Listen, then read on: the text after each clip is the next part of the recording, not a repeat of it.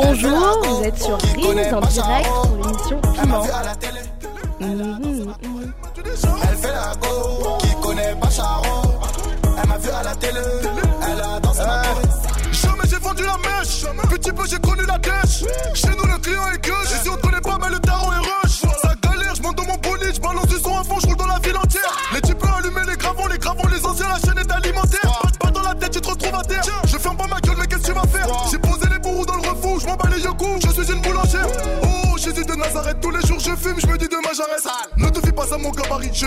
Je viens du 9-1, je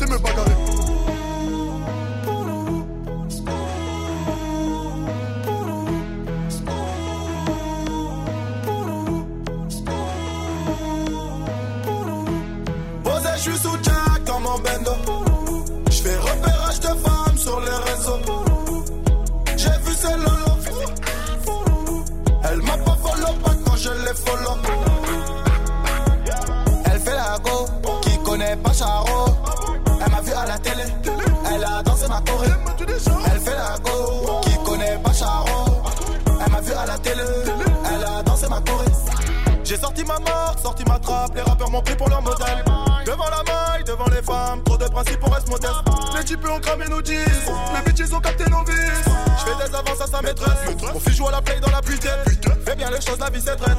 Le fils du voisin joue à la dinette. J'ai pas l'argent par la fenêtre, tu finiras le nez dans la cuvette. Pendant la crise, j'ai volé sans voyager. Donne-moi la caisse, gros j'ai dit bah moi l'argent. Posé,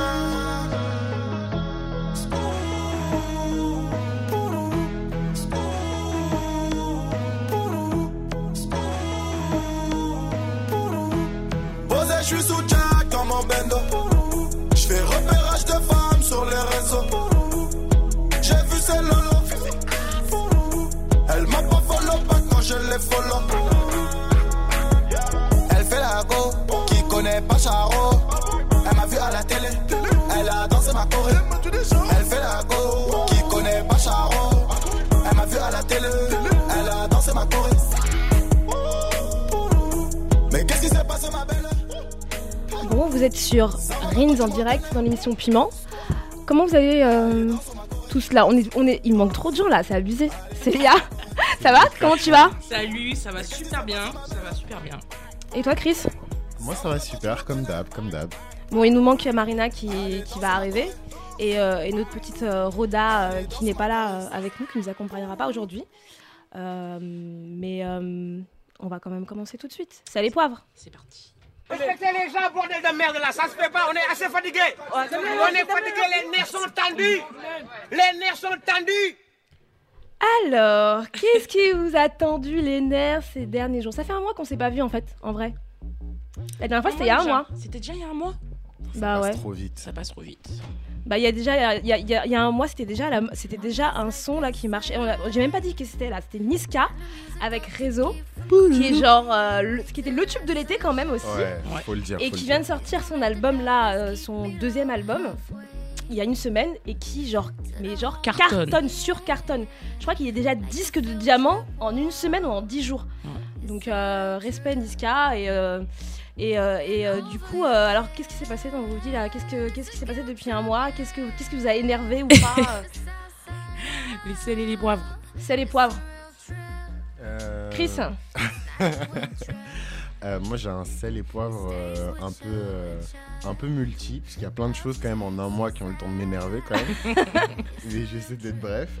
Déjà en fait c'est un sel et poivre un peu drôle. C'est Jérém Star en fait qui a qui a sorti son livre il y a deux jours je crois jeudi dernier. Jérémy Euh, Star Jérém Star. Donc en fait quoi? Alors Jérém Star en fait c'est un- une personnalité voilà c'est un petit peu le je sais pas si vous voyez qui c'est ah là là c'est une personnalité politique euh, c'est une personnalité américaine en fait qui est un peu gossip qui raconte tout le temps des, des sales choses sur les. Américaine, Jerem Star non non non non non en fait il s'inspire d'un Ah d'accord. américain Ok. mais euh, son nom m'échappe mais c'est pas grave en tout cas Jérém Star donc c'est un français pour le coup qui a créé un site internet qui s'appelle la conciergerie de Jérém Star où en fait il raconte tous les potins tous les ragots de l'industrie D'accord. Ok. et euh, il a un peu explosé il y a pas longtemps, donc faut savoir que c'est juste euh, le Snapchatter le plus euh, influent en France, Jérém Star. Euh, et en fait, il a, il a sorti un livre, un premier livre sur comment devenir une star de télé-réalité.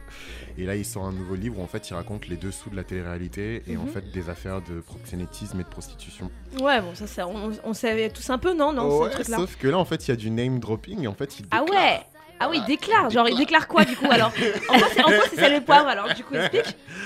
Euh, en fait, c'est un peu euh, c'est l'époque parce qu'on est déjà au courant en fait de ce qui Mm. se passe dans, dans, dans la télé-réalité et euh, je trouve que pour le coup, c'est euh, ça vient un petit peu au slut shaming parce que la majorité des gens dont on parle, c'est des voilà, c'est des nanas dont on juge le, le train de vie. Donc voilà, c'était un peu mon sel et poivre. C'est ton sel et poivre. Donc c'est ça qui t'a, c'est ça qui t'a marqué ces derniers, ces derniers jours. Ah, il y a derniers temps plein de choses qui m'ont marqué ces derniers jours. Hein. Voilà, Miley Cyrus qui, euh, qui dit fuck les charts alors que Alors que quoi? Alors, mais elle. Alors que mort de rire. elle, elle- elle dit fuck les charts alors qu'elle a passé sa vie à saigner les charts. Elle a été, enfin, c'est Anna Montana quoi. Et donc pourquoi, pas- elle, pourquoi elle dit ça maintenant? Parce, Alors, qu'elle a rien vendu. Parce qu'elle Elle sort- elle vient de sortir son album qui, Qui a qui a- qui a- qui fait flop. qui a floppé en fait, qui s'est Bien fait classé pour sa quatrième, gueule. euh, Ah ouais, Euh, franchement. Vu ce qu'elle a fait avant. Hein. Ah ouais, elle a sorti son album en fait en même temps qu'une superstar de la, de la country. C'est un peu la chair de, de la country qui s'est classée numéro 1. Je crois qu'elle a fait 200 000 ventes la première semaine. Ensuite, il y a Demi Lovato qui a sorti son album. Donc Demi Lovato, c'est pas non plus Rihanna quoi. Et Ah, euh, merci de pas comparer. ouais. autre- Non, mais- pour dire que voilà, euh, et il y a une autre artiste encore qui s'est classée. Elle, elle est arrivée en quatrième position. Elle a fait que 30 000 ventes en fait. Ok. Miley 30 000, c'est- c'est c'est ridicule. Pour C'est- Miley Ah ouais, pour Cyrus. Miley c'est- Miley Cyrus, fucking est- Cyrus. C'est Anna Montana quoi. Bah ouais, mais en même temps, si elle avait pas. Parce que bon, enfin, on va pas. J'ai pas envie de parler de Miley. Franchement, j'ai même pas envie de parler de Miley Cyrus. Non, mais va plaisir, ça fait plaisir. Ah, mais c'est euh, ouais, non, c'est. Enfin, en même temps, j'ai envie de dire, c'est bien fait pour elle, quoi. Euh, étant donné, euh, étant donné que- euh, le background qu'elle a là, du coup, euh, de ce qui s'est passé il y a 4 ans quand elle avait sorti son album, qu'elle avait de façon Elle a hyper éhontée, noire, euh, voilà, d'être noire, de s'approprier des trucs et après dire en gros, euh, ouais, mais non, mais en fait, euh, Je suis pas très noire. mais non, je suis pas noire, en fait, euh, la culture noire, c'est hyper vulgaire, c'est machin. Vous avez vu les interviews qu'elle avait données euh, Ouais, il y a. 6 mois en, en Mm. mode euh, je reviens dans le game, mais je reviens comme euh, la petite fille blanche euh, aimée de l'Amérique. Voilà. Oubliez tout, passif. euh, Bon, bref. De donc, twerk et de voilà. euh, donc, euh, ok, bah cool. Alors, toi, c'est bien Moi, c'est un sel et poivre. euh, c'est une grosse frustration en fait. Euh, je- hier, ils ont. Hier, c'est vendu les, les places du concert de Kendrick Lamar qui aura lieu fin février 2018, je crois. Mais c'est tard. Ouais, non, mais c'est pour ça que je suis choquée. Parce qu'en fait, la frustration, elle vient de où? Elle vient de comment? Moi, j'aime bien Kendrick Lamar. J'aime bien ce qu'il fait. C'est un mec euh, que j'écoute depuis Section 80, son premier album. Il s'est- moi, je crois qu'il s'est véritablement toujours bien positionné politiquement. Qu'on aime ou qu'on n'aime pas, il a quand même toujours été clair sur ses positionnements politiques. Quand il fait King Kunta euh, sur Pimp a Butterfly, quand il fait sa presta, euh, je sais plus quand, où il arrive enchaîné et qu'il y a une carte de l'Afrique, voilà. Euh, qu'on aime ou qu'on n'aime pas, que ce soit marketé ou pas, c'est quand même quelqu'un qui fait une musique qui est politique, tu vois. C'est clair. Et il arrive en France pour donc faire euh, son concert là pour son dernier album, j'ai oublié le nom. Euh, Damn, je crois. voilà. Et euh, il y a plus de place. Il y avait plus de place depuis hier midi. Il a rempli l'accord. Arena en, En 10 minutes. en, en 10 minutes. Alors je suis contente pour Bah, lui. c'est bien tous les Noirs C'est- de France l'attendaient, du coup, hein, c'est ça? Hein. Non, mais c'est ça le problème. ont eu leur Ah place. donc, hein. En fait, ça non, tu comment ça. La question que je me pose, c'est est-ce que toutes les personnes qui se sont battues pour prendre les places et pour aller au Kendrick, je suis contente pour lui, il n'y a pas de problème, super Kendrick. Mais moi, qui écoute Kendrick pour ses positionnements politiques, qui me sent concerné par sa musique et par ses textes, lui qui se positionne contre Aussi. les violences policières, lui qui se positionne et qui dit qu'il est africain et qu'il est africain-américain, qu'on aime ou qu'on n'aime pas, c'est quelqu'un qui a des positionnements qui sont clairs, il est et dont, et, politique. dont, et, dont, et dont son Qui art sont est, les gens construit sur ça aussi. Son art est construit sur ça. Qui sont les gens qui vont être à l'arena Est-ce que c'est eux? Bah, Est-ce que vont, ils vont, je sais pas. euh, qui sont ces gens qui ont acheté les tickets Est-ce que c'est avec en fait finalement C'est quoi C'est bien poivre. que j'ai c'est bien que j'ai pas eu le ticket en fait parce qu'il est hors de question que je change King Ah Kunta ouais. ou Black Berry Ah avec ouais. ces gens-là en fait. Avec des. C'est pas possible. C'est qui Avec ces gens Non. C'est des gens. Qui C'est des pensent gens que Stan les histoires Smith. de C'est des gens, c'est des gens J'ai Stan Smith. C'est des gens Stan Smith qui vont créer une nigga, nigga, nigga, non, tu nigga, nigga. ah non Tu mais vois je comprends ce que tu veux dire. En fait, c'est hyper frustrant. Ah. Et en même temps, euh, je- c'est un truc que j'ai déjà entendu. Ça, mais il y a, il d'ailleurs pas mal de. Il y a eu des polémiques sur, sur le fait que, que Kendrick Lamar euh, est un artiste qui est tellement hipst- entre guillemets hipstérisé oui. et tellement. Crossover. euh, non, il n'est pas crossover. Il est je pop pense pas ou pas? qu'il est On pas peut dire ça, je sais pas, il non, est mais mainstream, le problème, c'est pas. pas d'être pop. Euh, une artiste comme Beyoncé, elle est pop, mais euh, c'est pas ça le problème de Kendrick Lamar, c'est que tout, tout son art est, euh, est construit aussi autour des questions d'identité et de la question de la, de la race et de, de tout, ce qui, tout ce qui est en rapport en tout cas avec euh, la question noire. C'est- Ça fait partie de, sa- de, son, de son art en fait. C'est vraiment tout le monde connaît Kendrick par rapport à ça. Donc je pense que la, la problématique c'est que il est, il est tellement populaire, il est tellement aussi hipstérisé, mais le problème c'est que quand il est devenu populaire et hipstérisé, on lui a enlevé d'une certaine façon aussi cette substance-là, en fait, qui, qui est son art, qui fait ce qu'il est, en fait. Et, euh, et le problème, justement, c'est bah, du coup comment nous, on se retrouve et, du coup, dans ces concerts ou comment on se retrouve à aimer un artiste pour lequel euh, on a euh, Ouais, la considération artistique et politique. et politique. Et en même temps, bah, c'est vrai que bah, tu vas arriver dans un concert où il y aura en gros des bobos, bah, c'est des bobos blancs hipster machin qui vont être en mode nigga nigga. Tu vas regarder, mais Mais déjà, de- déjà, déjà, un blanc il dit pas nigga déjà, tu vois, c'est mort. Non, mais Et c'est dérangeant, c'est assez problématique. Et c'est sûr que bah, tu vas au concert euh, à Bercy avec 30 000 personnes. En gros, frère, t'auras 25 000 babtous qui vont faire nigga nigga. C'est... En fait, c'est un peu violent quand même. Quand Mais tu mais sais, après, c'est c'est difficile de se positionner parce qu'en même temps, je suis très contente que Kendrick Lamar réussisse à faire ça, Ah, en mais fait. oui. Non, mais Bah c'est pas, ça, pas qu'on critique hein, là. On n'est pas en train de. Mais en même temps, et, et donc moi, j'aurais bien aimé y être, mais en même temps, ne pas y être ne me dérange pas pour ce que tu viens de dire, en fait. Mmh. Bah ouais, parce que c'est un peu genre. euh, c'est tout le contraire du safe, euh, safe pace là. du Ah coup. oui, oui, là, c'est c'est- c'est pas. C'est un peu comme euh, un peu les petites polémiques qu'on a entendues sur Afropunk. Exactement. Bah, c'est pareil, exactement et- pareil. Et, et pour le coup, ce que tu dis, euh, je... Afropunk Paris. Oui, oui, voilà. Hein, parce je- que je- Atlanta pas Brooklyn. Je sais pas celui de Brooklyn Not parce que les gens Brooklyn, les Babtous à Brooklyn. ils respectent tu vois un minimum. Mais ici genre à Afropunk t'as quand même des blancs qui ont osé toucher les cheveux de femmes noires tu vois à Afropunk. Non, mais. C'est quand même tu vois c'est Ça, c'est sel et poivre. c'est c'est plus que du sel et poivre. Alors moi euh, puisqu'on me demande pas et que Marina n'est pas là mais en tout cas moi il y a eu plusieurs trucs qui m'ont énervé ces derniers jours. Euh, alors déjà hier je sais pas si vous avez vu passer euh, cette vidéo euh, de Christiane Taubira qui, qui a été interrogée par un journaliste dans une émission qui s'appelle Complément d'enquête qui passe sur France 2 euh, et qui, euh, qui, parlait de, des- enfin, le titre du, de- du- du- du documentaire s'appelait Les nouveaux racistes. Et donc euh, le journaliste va voir Christiane Taubira et en gros lui montre un montage de toutes les images, les propos euh, racistes qui ont été tenus à l'encontre de, de Christiane Taubira à l'époque où elle était Horrible. où elle était ministre de la Justice. Donc le mec, en fait, en toute détente, dans le plus grand des calmes, arrive devant Christiane Taubira, lui donne le, le- le- je sais pas comment on appelle ça, la tablette, Au calme. et lui dit, euh, en gros, lui, enfin voilà, et il y a une, une image qui est euh, qui est très violente dans, dans- dans le truc qu'il lui montre, c'est, tu sais, il y avait eu ce, re- ce reportage, cette interview d'une d'une d'une espèce de Partisan du FN, non d'une élue locale. Non, c'était une élue. Hein. Une une élue. élue, une élue, une élue- une élue FN frontiste qui avait tenu des propos euh, racistes à l'encontre de Christiane Taubira en comparant Christiane Taubira Ah, de singe et de dire que c'est qu'une sauvage. Il faudrait que je préférerais la voir plutôt dans un Dans un dans arbre. un, a- dans un arbre euh, comme un singe que à l'Assemblée nationale elle est indigne, elle ne mérite pas d'être bon. Hmm. En sachant que tout ça c'était aussi dit dans le contexte de la loi euh, pour euh, le, le mariage, mariage pour tous, etc. Ce qui ne, ça- ce qui ne- ne- n'empêche rien, mais enfin ce- voilà, ce qui n'explique rien, pardon. Mais le gars, donc, lui montre- donc le journaliste, arrive et lui montre toutes ces images, plus ces images où il y avait une gamine qui avait jeté une banane, enfin Oui, puis les avait- caricatures voilà, aussi. bon bref, c'était, enfin bon bref, le mec il monte ça en mode normal. Et donc évidemment, Christiane Taubira, bah, qui est un être humain en fait, euh, au bout de je sais pas de je sais pas 15 secondes lui dit non mais en fait je peux pas voir ça. Qu'est-ce que vous voulez que je, pourquoi vous me montrez ça en C'est fait? tellement humiliant. Quel... Non mais c'est même pas de l'humiliation en fait, c'est je sais pas, est-ce que genre, euh, enfin genre je suis la victime en fait, pourquoi vous venez me demander À à, moi. moi de vous expliquer pourquoi il y a du racisme en fait? Pourquoi, enfin tu vois, enfin et pourquoi il y a du, enfin l'indignité du mec et je pense qu'ils ne se rendent pas compte euh, qu'on est des êtres, que nous sommes des êtres humains. Ils ne se rendent tellement pas compte que le racisme est une violence. Et donc le mec vient et se dit juste que non, bah, il va pouvoir euh, réagir dessus. euh, parce que c'est anecdotique en fait. C'est- pour eux, fa- pour lui, c'est anecdotique. noire. Parce que pour eux, le racisme, c'est anecdotique. Mais pas pour la personne qui est en face de lui. Mais là où Mais le racisme est une violence, mais ils ne comprennent pas que c'est une violence.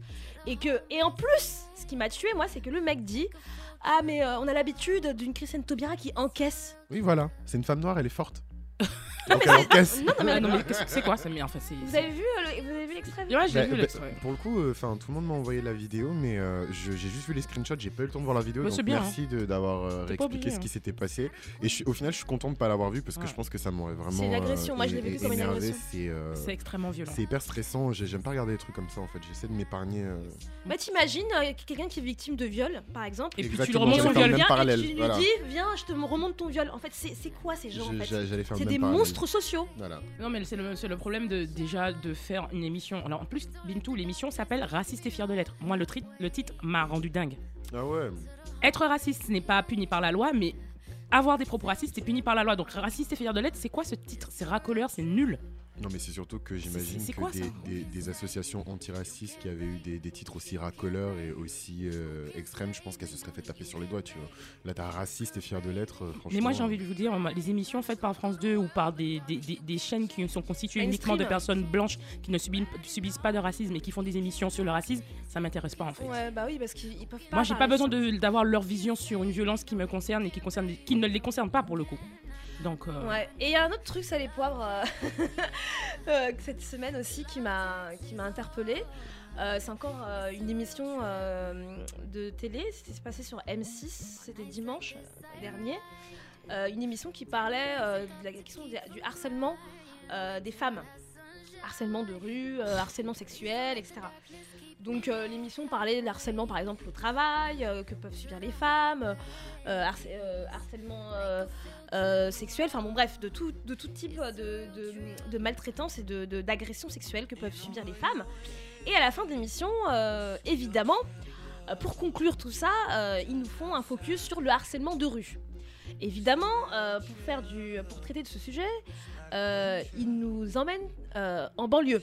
Hein, évidemment, parce que le harcèlement de rue, hein, on sait que Ça n'existe pas dans les beaux quartiers. ça n'existe pas euh, à Paris, euh, dans le 11e arrondissement, euh, mais ça, ça n'existe que là où il y a des, no- des Noirs et des Arabes. Hein, parce qu'il n'y a que des Noirs et des Arabes qui, qui, qui, qui harcèlent les femmes dans la rue. Et en fait, moi, j'ai été mais outrée par ce documentaire, en fait, par, ce, par cette émission. Parce que du coup, en fait, en gros, bah, déjà l'islam à bon dos. En gros, ils font toute une émission pendant une heure où ils nous expliquent les questions d'agression sexuelle et tout. Je trouve ça bien parce que c'est des choses qui sont quand même très invisibilisées dans notre société. Tu vois, la question euh, sexiste, etc. Mais ils finissent quand même par dire que, mais en fait, le vrai problème, C'est l'islam. quoi. en fait. le vrai problème des femmes en France, c'est l'islam. Et moi, ce qui m'a choqué dans ce, dans ce truc, parce qu'en fait, ils vont, en fait, ils vont suivre un groupe de, de, de femmes euh, à Creil, donc qui est en banlieue parisienne. ouais. Et, euh, et c'est des mamans, tu vois. Il y a des mamans, tu vois. Il y a des mamans euh, africaines, des mamans d'origine enfin, maghrébine. Et, et j'ai senti qu'elles se sont fait piéger, tu vois, par, euh, par, par, par ces journalistes.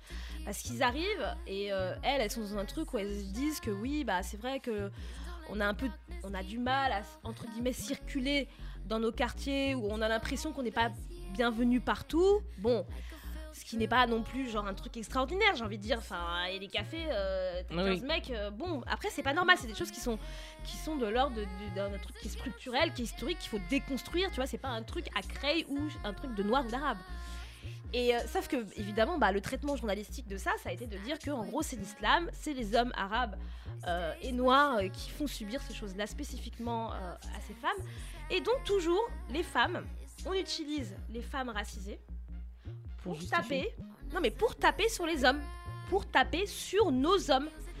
Et donc pour racialiser la question des violences sexuelles, comme si ces questions-là d'harcèlement de rue n'étaient spécifiques qu'aux noirs et aux de- arabes. Ouais, voilà. Je sais pas si vous avez vu ou si c'est quelque chose qui vous, vous interpelle, le fait de- d'utiliser les femmes racisées pour en gros taper sur les hommes racisés. Et Moi, je sais qu'il y a une femme. euh, ah, c'est quoi C'est toutes les tous les 8 jours ou toutes les 8 minutes, je crois qu'il y a une femme qui, Qui se fait violer. qui se fait violer en On dit, France. pas, on dit pas se faire violer, on dit Qui est violée. qui est violé. Qui est violée en France. Et euh, moi, je trouve ce chiffre-là extrêmement choquant. Mais on préfère se fixer sur une petite pe- petit point de la niche qui est le harcèlement de rue. Pourquoi? Parce qu'en fait, je pense simplement que moi, je pense que c'est raciste. Et ça Ouais, vient de quoi? De raciste. phénomènes de... Moi, je pense que c'est la gentrification. Il y a des petites, il y a des, des filles, des femmes qui viennent de quartiers où elles ont pas forcément, où les hommes ne se comportent pas de la même manière que quand elles arrivent par exemple dans le 18e ou à Creil, j'en sais rien, où tu vas effectivement avoir des hommes qui vont te parler dans la rue et qui considèrent ça comme une agression. Ça l'est, certainement. Plein de fois. Mais enfin bon, c'est c'est souvent. Enfin, je sais pas comment. Je veux pas me- mal m'exprimer et, et dire des Si, choses qui sont pas claires. compris, c'est-à-dire que Mais en- c'est-à-dire que je pense que moi, c'est une conséquence de la gentrification en fait. Parce qu'en Martinique, par exemple, le harcèlement de rue, moi, il va pas être applicable en fait. hein. Parce que quand tu passes sous le boulevard Général de Gaulle, là où euh, la rue piétonne, là, à l'envers City Rock, là, c'est plus harcèlement de rue. Ah. Mais là, mais, mais les gars, c'est des malades. C'est du rugby. T-shirt rouge, t-shirt rouge. Tu t'appelles t-shirt rouge, tu sais. En plus, quand tu dis pas bonjour, tu les salues pas, on, on te dit que tu es mal élevé. Ouais. Oui, parce qu'en même temps, quelqu'un s'adresse à toi. Donc, tu vois, c'est- inapplicable en Martinique. Mais en même temps, Et pourtant, Euh, c'est la France. hein. c'est inapplicable en Martinique. Après, il y, a des- il y a des filles qui se plaignent de ça et qui auraient voulu pouvoir passer leur chemin sans se faire embêter. Mais euh, je pense que, en tout cas, la façon dont c'est géré en France, c'est clairement, il y a, il y a quand même. euh, C'est raciste. En fait, euh, c'est- il racialise un problème qui est un problème qui existe partout, le harcèlement de rue. Euh, bon, même si moi personnellement, après c'est vraiment ma, ma vision très personnelle. Pour moi, c'est pas la priorité. Je suis vraiment désolée euh, en termes de combat. Mais est-ce que ça euh, veut dire que finalement tu, tu, tu mets le voile sur des femmes qui disent, euh, des femmes issues de la gentrification, je le dis, hein, qui disent ouais non mais je viens d'arriver dans le 18ème, j'ai acheté mon appart et tout et quand je descends on, on m'embête. Mais qui l'embête en fait? Enfin, non mais, Non, mais- enfin, c'est- Non mais je, je, je fais exprès de dire ça, c'est-à-dire que je sais très bien qu'il embête et je sais que c'est raciste, mais en même temps il faudra gérer peut-être après cette question là. non mais ça, c'est une question. Moi, je dis que c'est une question. Je dis que cette question, moi le problème c'est que comment elle est traitée en fait Elle est traitée dans un paradigme qui est, euh, qui est blanc et donc du coup, moi par exemple qui travaille à la Chapelle, dans le quartier de la Chapelle, il y a eu une, une polémique cet été euh, avec un article qui était sorti dans le Figaro où euh, il y avait un collectif de femmes justement qui, euh, qui ont fait une pétition pour dire en gros à la Chapelle on peut plus marcher tranquillement Non, mais- machin. Alors que moi par exemple c'est je me sens super en fait je me sens bien là-bas parce que je limite en fait je me dis que au contraire je vais pas me faire agresser là-bas parce que Bah je suis oui. entourée en fait par des gens que La qui, famille. qui me ouais, par la famille tu vois et je me sens et du coup je me sens Mais tu n'es pas concerné par le harcèlement de rue Bintou. Euh, ça c'est faux je suis désolée par contre je suis vraiment désolée non mais je suis désolée mais par exemple moi quand je suis non mais par exemple moi quand ah non c'est pas vrai je suis désolée enfin je- Pour eux. parce que je suis non Pour eux, non non non pour eux. non, Non, non, mais quand, quand je suis à Bastille, je me, je, je me, je suis Ah oui, bah oui. Euh, Ah bah oui, Eh ah bah c'est- oui. Bah ouais, mais donc, euh, c'est- c'est- donc ça- je, suis concernée par le harcèlement de rue, mais je, mais je ne racialise pas le truc, moi, tu vois. Je dis pas que le harcèlement de rue est spécifique à certains types de populations ou machin, tu vois. Mm. Euh, les pervers qui sont dans le 16e arrondissement, machin, c'est c'est du harcèlement de rue aussi, tu vois. Quand tu, quand tu marches euh, à Bastille, quand tu marches dans n'importe quel quartier de Paris et que tu as une voiture qui s'arrête, Ah je veux dire, c'est du putain. Harcèlement de rue et, Et ça c'est pas flipper, spécifique hein. ni aux noirs ni aux arabes. Donc je pense que toutes les femmes subissent du harcèlement de rue. Ah Moi, ce qui me pose un problème, c'est le fait que euh, on en fasse un traitement journalistique et sociologique racial Mm. et que et qu'on utilise les femmes pour taper sur les hommes racisés. Et surtout qu'on prenne une forme en fait de, harcèlement et qu'on la, on l'amène vers du, du, mainstream alors que c'est pas euh, de la totalité du harcèlement. Moi je me souviens de, enfin voilà, je suis un mec, je suis pas forcément, je, suis pas victime de, harcèlement de, de rue, mais j'étais avec une amie à moi en fait donc dans le 16e pour le coup. Et euh, donc on marchait, c'est vrai que c'est une très jolie fille, bon voilà, type métis, machin, yeux verts et tout. voilà. Pas parce qu'on est métis qu'on est une belle fille. hein. Ah, mais bon, voilà. De- Mhm. Pour certaines normes, certaines normes et certains standards, Mhm. bon, c'est une très jolie fille. Euh, et, et- et donc, t'as un mec, un vieux, voilà, qui, euh, qui braque. En fait, il, il- il était dans sa Porsche et tout, il nous voit passer. Et en fait, il nous, il nous a suivis sur, allez, 100 mètres, mais très lentement, quoi. Et c'était super flippant. Et pourtant, le mec, enfin. Voilà, euh, je sais pas, il, était peut-être euh, euh, sexuagénaire, je, sais pas, mais tu vois, j'aurais pu me dire que bon, ben, je peux gérer, je suis là avec elle, machin, mais c'est super flippant. Bah, De toute façon, c'est ce qu'on vit, c'est quelque chose qui est structurel, qui est historique, qui existe partout. Voilà, c'est la place de la femme dans l'espace public. Dans l'espace public, le corps de la femme, il est pas, il est pas, on doit pas être visible en fait. Et ça, on l'apprend depuis qu'on est enfant, depuis la maternelle, même dans la cour de maternelle, on a appris à avoir des stratégies pour euh, ne pas être visible, pour ne pas que les garçons nous baissent la culotte. Non mais parce que c'était comme ça. Bah tu vois, À ouais. 4 ans, tu sais les premières agressions sexuelles que tu vis quand même, tu vois. Et c'est vrai que bon, c'est une bonne chose que ces, ces choses-là soient, on en parle de plus en plus. Mais moi, je dis juste, en tant que nous euh, non blancs, il faut juste qu'on fasse attention à la façon dont c'est traité. euh, et que et que euh, et que euh, la blanchité n'utilise pas la question du féminisme pour que pour taper sur les hommes racisés. Voilà. Moi, c'était mon sel et poivre. Et du coup, euh, Marina qui n'est toujours pas là, mais euh, elle nous dira peut-être quel est son sel et poivre. On enchaîne du coup avec, euh, avec le sujet, deux sujets aujourd'hui euh, dont on va parler. La pro- le premier sujet, c'est euh, Fuck Humility. On commence Dans la sauce, dans la sauce, le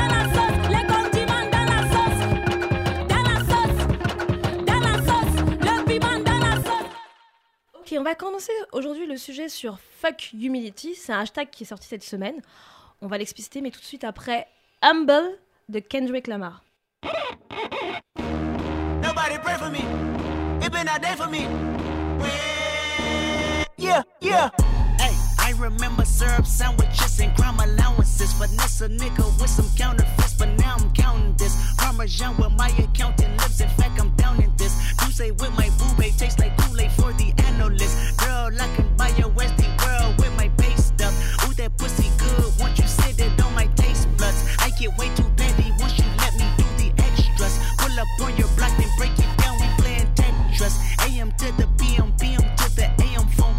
Piss out your per diem, you just gotta hate them phone. If I quit your BM, I still rock Mercedes phone. If I quit this season, I still be the greatest funk. My left stroke just went viral. Right stroke put a baby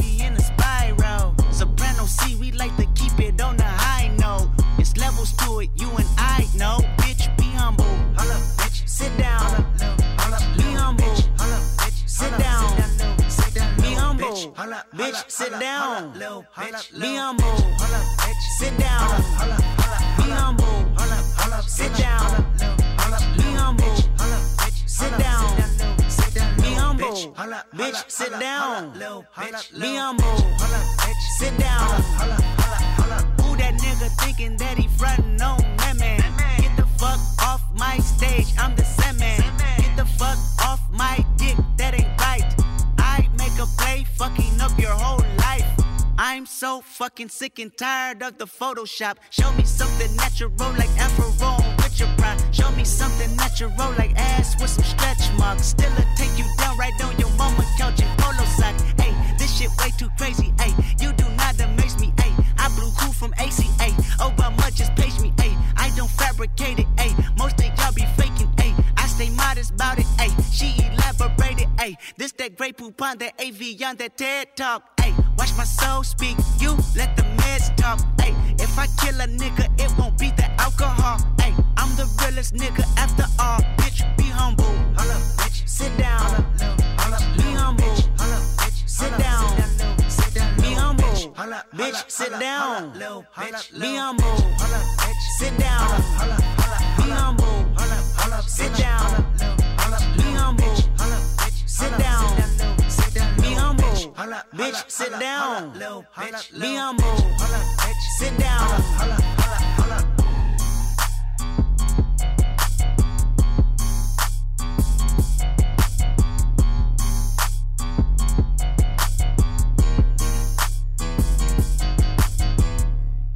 Humble de Kendrick Lamar.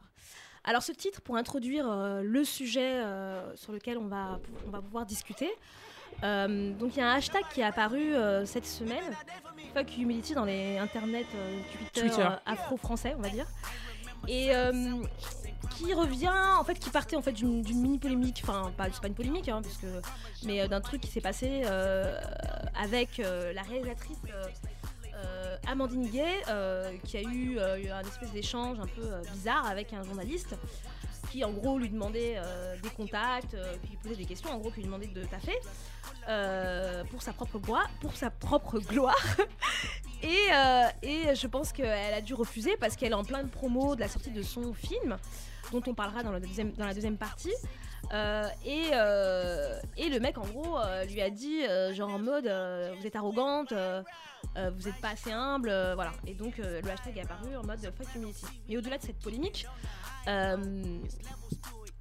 je je voulais qu'on revienne sur, sur ce- cette, spécificité que, que je sais pas si vous l'avez vécu, mais en tout cas moi je suis une femme noire et j'ai déjà vécu, qu'on a à nous dire, nous noirs, quand on est sûr de soi, quand on est en confiance, quand on est bien, quand on sait ce qu'on veut, quand on sait où on va, qu'on est arrogant, qu'on manque d'humilité.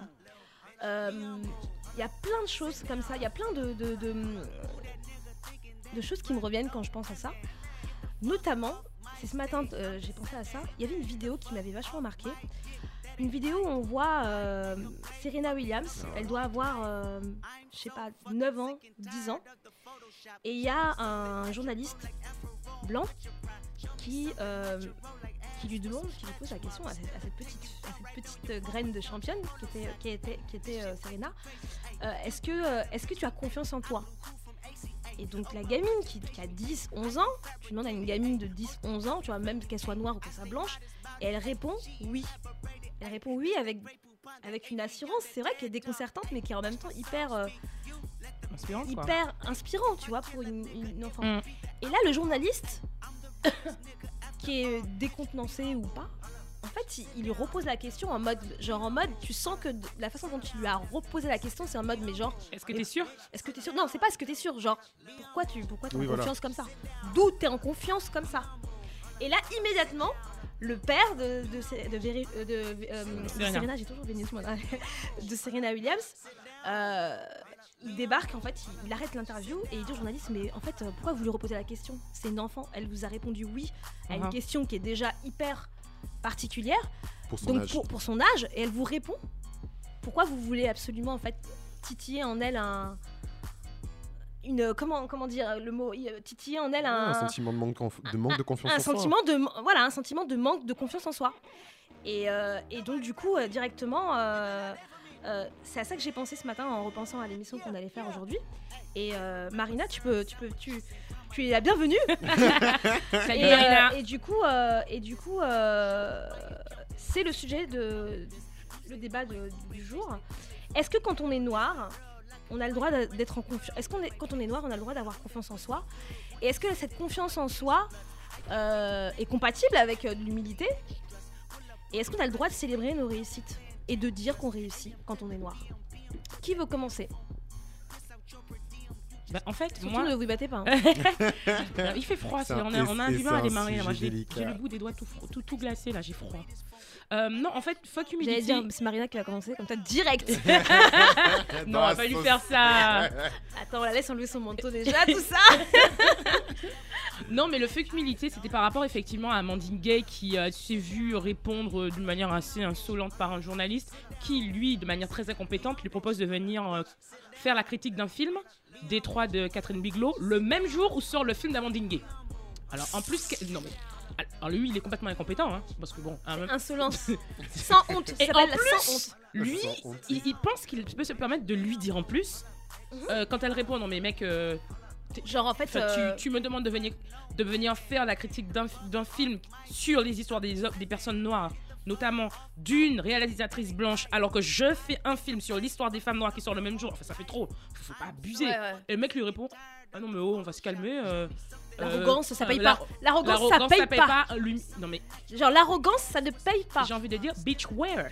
Non, mais d'où ça sort? Bah, Elle fait ça un film qu'elle a financé elle-même. Elle a galéré pour le faire. Elle a galéré pour le sortir en salle. Et on lui demande, mais il n'y a aucune raison d'être euh, hu- humble. Elle doit célébrer. Et s'il devait courir dans la rue pour célébrer avec une pancarte, j'ai sorti mon film toute seule comme une grande, elle pourrait le faire. Et personne ne pourrait venir lui dire de ne pas le faire. Oui, mais du coup, tu as posé la question euh, d'où ça sort À ton avis, toi, Marina, d'où ça sort ce truc qu'on nous impose ou qu'on nous. Enfin, est-ce que déjà, tu as l'impression que c'est quelque chose qui est genre un peu une spécificité que nous, euh, noirs ou racisés, on pourrait vivre? C'est-à-dire qu'on nous euh, assigne à une forme euh, d'humilité et que quand on a trop confiance en nous, du coup, on serait arrogant. Est-ce que tu trouves. Enfin, est-ce que tu. Qu'est-ce que tu en penses Bon, bonjour tout le monde, déjà. ça va. Euh, par, rapport à, par rapport à ce sujet-là, je pense que ça, ça découle déjà de la perception que les Occidentaux, on va dire, les Caucasiens, ont. Les des- Blancs, Les Blancs, Si tu veux, voilà. c'est c'est pas grave. On Ils- des- voilà, ont des, ont des, ont des noirs ou des racisés, c'est-à-dire, c'est. Moi, je sais que des petites expériences que j'ai eues, c'est tu es docile, tu es calme, tu es lent, tu es nonchalant, etc.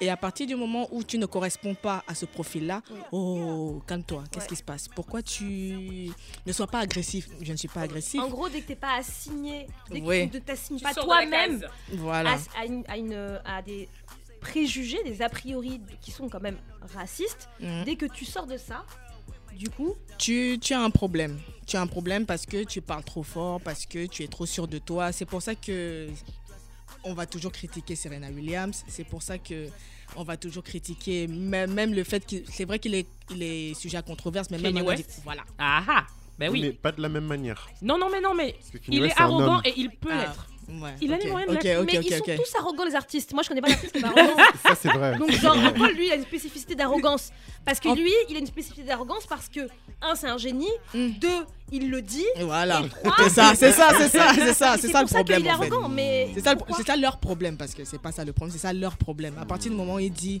I am a God, tu vois, il dit pourquoi vous avez un problème avec le fait que je dise Et I am a God? Et- Non, en fait, c'est que il a vraiment il a fait le comparatif avec si je dis I am a killer ou I am a nigger, il y a pas de problème. Je te jure. Si je dis I am a God, oh non non non, arrête, euh, arrête, tu vas un peu trop loin, Kanye. euh. Ouais. Donc euh, à partir du moment où tu t'affirmes et tu C'est l'exemple extrême un peu. Kanye, Non, c'est clair. Mais c'est super intéressant c'est c'est Mm. l'exemple de Kanye parce que Ah c'est ouais. Avec autant de talent, il peut même pas être arrogant. Mais c'est ça en fait. Bah, moi c'est. Qu'est-ce qu'il En fait, faire en encore fait, c'est bien, pour ça- c'est- c'est bien pour ça que moi je un- ça, moi, c'est un- ça. pour moi c'est un génie. euh, Ouais, pour ouais, moi, ouais, c'est- Donc euh, bon, euh, c'est un génie. Et bon, c'est vrai que le dire lui-même. Mais après, moi je dis que c'est un Ouais, artiste, donc voilà. c'est pas grave. Tu vois, les artistes, ils ont le droit de s'auto-congratuler. C'est des artistes, on va dire. Non, après ça peut, ça peut aussi être Mais de... dans la vie de tous les jours, dans la vie de tous les jours, nous qui sommes là, qui vivons, qui travaillons dans des environnements, euh, dans des environnements blancs, euh, Mm. euh, est-ce que par exemple c'est quelque chose que vous pouvez vivre euh, quand vous êtes dans votre travail?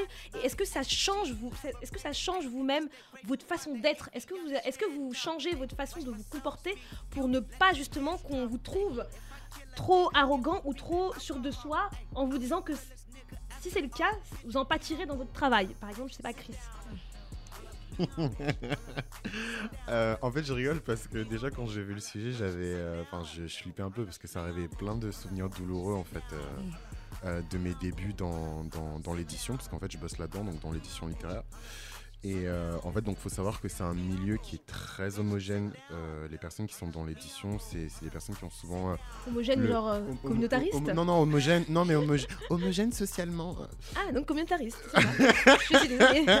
Non, mais voilà. peut utiliser. Non mais voilà, enfin voilà, le- la personne dans l'édition moyenne, elle est blanche, chrétienne, et, et- et voilà, enfin c'est- ça a été attesté, il y a plein d'études sur ça. Classe sociale plutôt aisée aussi, non? Oui oui, voilà, et de, de, de- de CSP quand même, voilà, bien bien installé. Et en fait, euh, j'ai eu pas mal de, de, mal au début parce que c'est toute une culture, et en fait, il y a des, euh, y a plein de règles tacites en fait. Et euh, en dehors de. C'est-à-dire que même pour quelqu'un qui n'est pas forcément racisé, c'est compliqué déjà de rentrer là-dedans. Donc en fait, quand on est racisé et quand on est un homme, parce que c'est un milieu quand même qui est, enfin, qui est majoritairement féminin, qui est dominé par quelques hommes, mais qui est majoritairement féminin, c'est du sport. Franchement, c'est du sport. Et, euh, et ouais, je vais pas mytho. Je, à, à plusieurs reprises, je voulais être force de proposition, mais je sais que dans certaines situations, euh, le- les idées que je pourrais proposer pourraient être prises comme euh, de. En fait, pas de l'arrogance, mais euh, comment expliquer Enfin, de. En gros, t'es pas. t'es- On va, te dire à ta place. Déjà de pas base, voilà. Si tu fais ça, tu n'es pas assigné à la place que eux, ils pensent que tu devrais être. Voilà, déjà de base. Donc tu enfreins une, une, une- une limite qui, que, que eux te mettent et que tu te mets à toi-même aussi.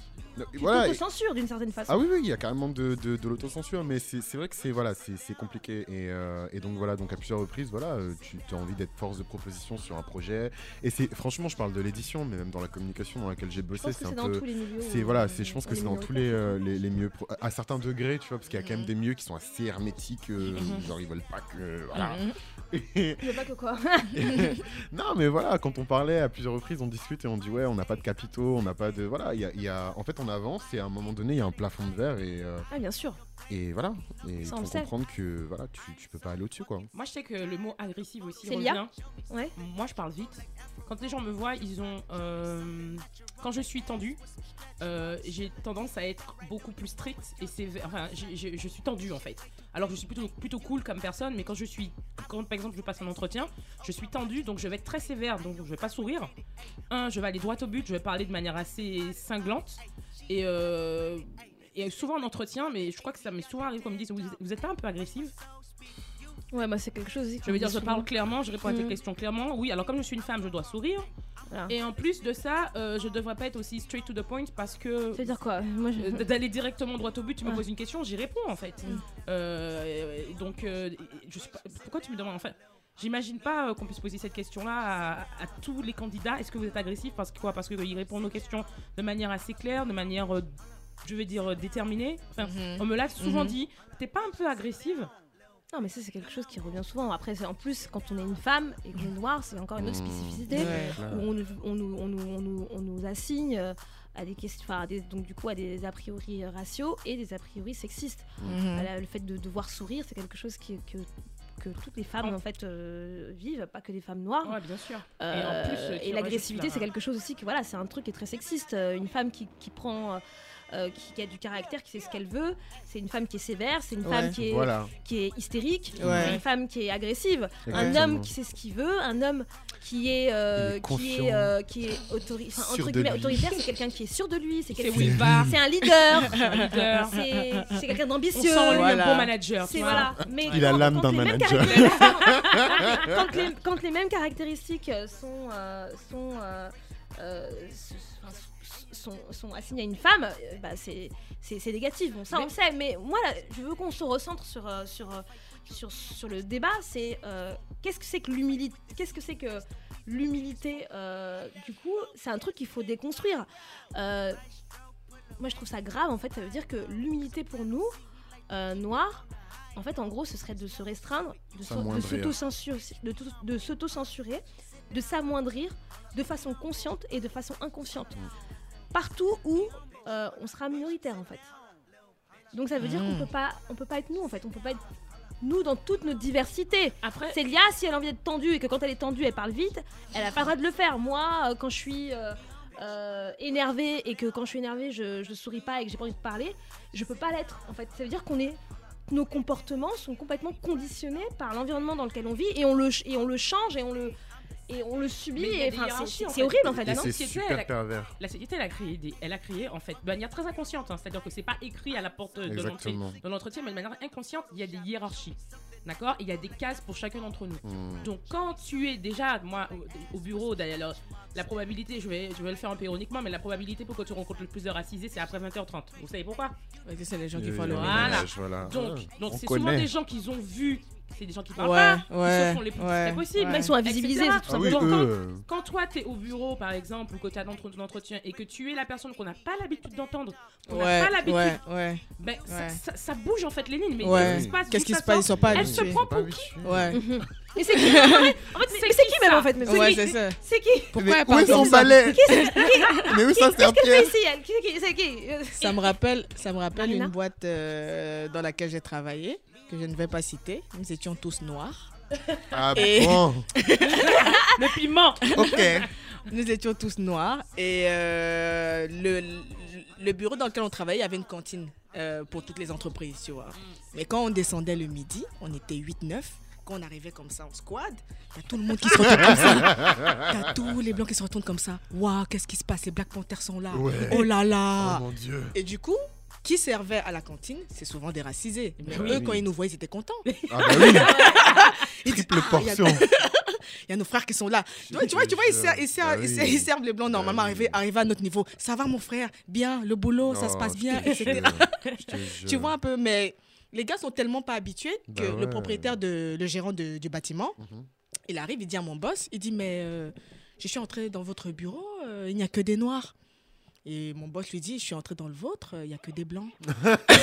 il dit, non mais, non, mais non, il dit, non, mais je peux vous retourner la question, hein, vous savez, euh, on, fait, on fait ce qu'on veut un peu, non On est dans un pays libre, non un peu, Non paye. Tu vois, mais, mais Ouais. je, je, je vous rejoins dans, dans le sens où c'est très conditionné et à partir du moment où tu veux t'exprimer, c'est. toi-même euh, tout simplement en fait. voilà. On En n'a fait, pas que- des, des êtres humains en fait. Pour moi, pour, moi, pour moi, même le fait de, de dire fuck humility, ça rejoint même la notion de self-care à un moment donné parce que Oui. tu vis dans Ah un oui. environnement où on Le veut toujours te self-care, rappeler que le self-care, en fait, c'est.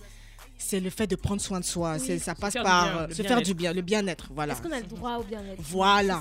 C'est ça, en fait. Ça, en fait. Et Parce comment on que- fait? Mais- Ça passe par quoi en fait? C'est-à-dire que c'est ce que je disais au début sur le truc même de Christiane Taubira, c'est-à-dire que le mec ne se rend même pas compte que c'est un être humain en face de lui. Ouais, Et il va lui montrer des images de ce qu'elle a subi comme violence. Et, et à la fin, il dit nous pensions qu'elle était, qu'elle était, qu'elle était beaucoup Non, plus mais il que était- ça, il machin. était- Comme si, genre, Il était comme est- un petit garçon derrière avec les mains derrière. à des failles, Il est là à des comme ça, s'il vous à- à plaît. une non. faiblesse, à une, euh, à, à ce qu'on pr- à- à du bien-être. En fait, je pense, possible. je pense que c'est seulement à la fin qu'il s'est rendu compte que Christiane Taubira, d'une façon ou d'une autre, ça aurait pu être sa mère en fait. Tu Non, mais c'est un être humain. Voilà, c'est excuse-moi. ça. Non, non, non, moi, je, moi, je Oh, sais pas s'il est allé Oh, jusque ta là. mère. Ouais, Après, faut- c'est une vision des faut choses, pas hein. les Non, Piment. Ah ouais, tu- leur donnes trop de crédit là. Mais bon, tu me donnes une autre vision du truc. Ah oui, mais non, mais c'est intéressant. En fait, tu Mais à vois pas- moment il voit En fait, à la fin, quand je le vois comme un petit garçon derrière en mode. Je, je pense qu'il la, il la reconnaît comme humaine. Ah, Mais ok. là, Ah, il reconnaît il la sa mère. Ah, mais Marie, de toute façon, t'es- tu vois, eh, eh, c'est le lien humain, maman, c'est Ah le safe place et tout. Mais, mais c'est super intéressant ce que vous dites les amis parce que euh, je, je pense que vous avez effeuillé le, le sujet, vous l'avez défloré et je l'ai compris d'une manière dont je l'avais pas totalement compris en fait euh, hier.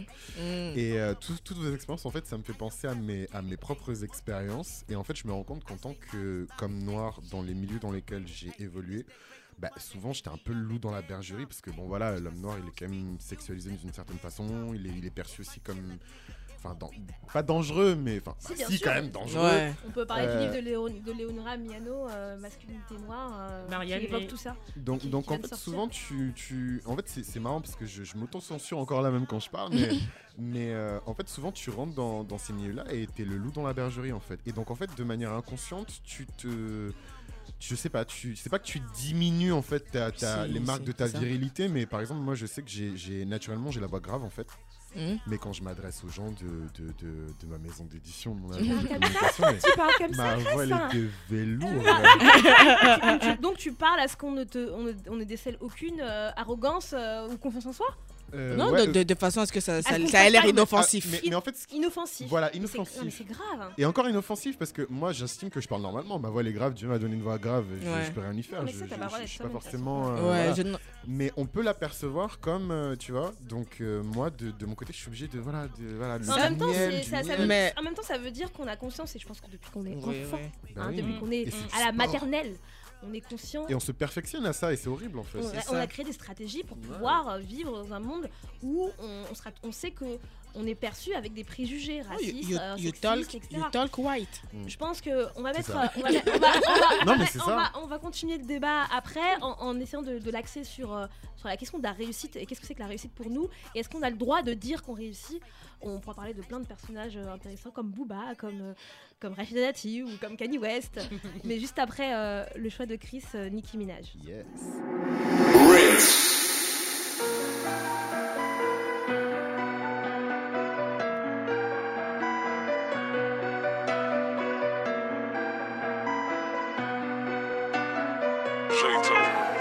Metro Boomin want some more, nigga. Want some more?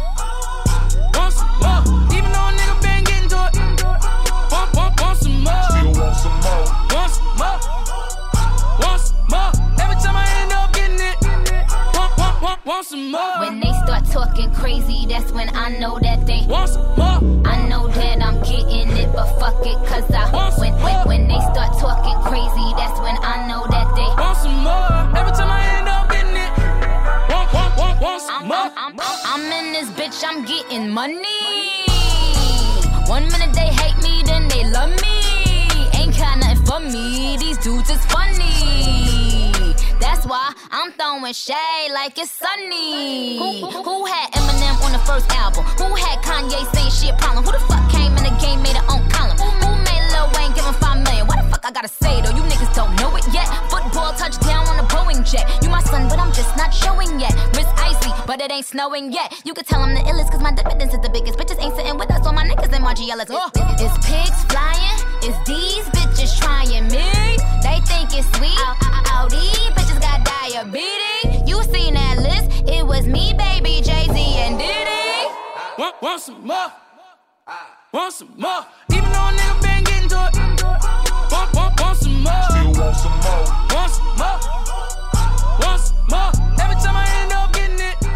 Want, want, want, want Ok, c'est Nicki Minaj euh, Want Some More, qui est un choix de Chris.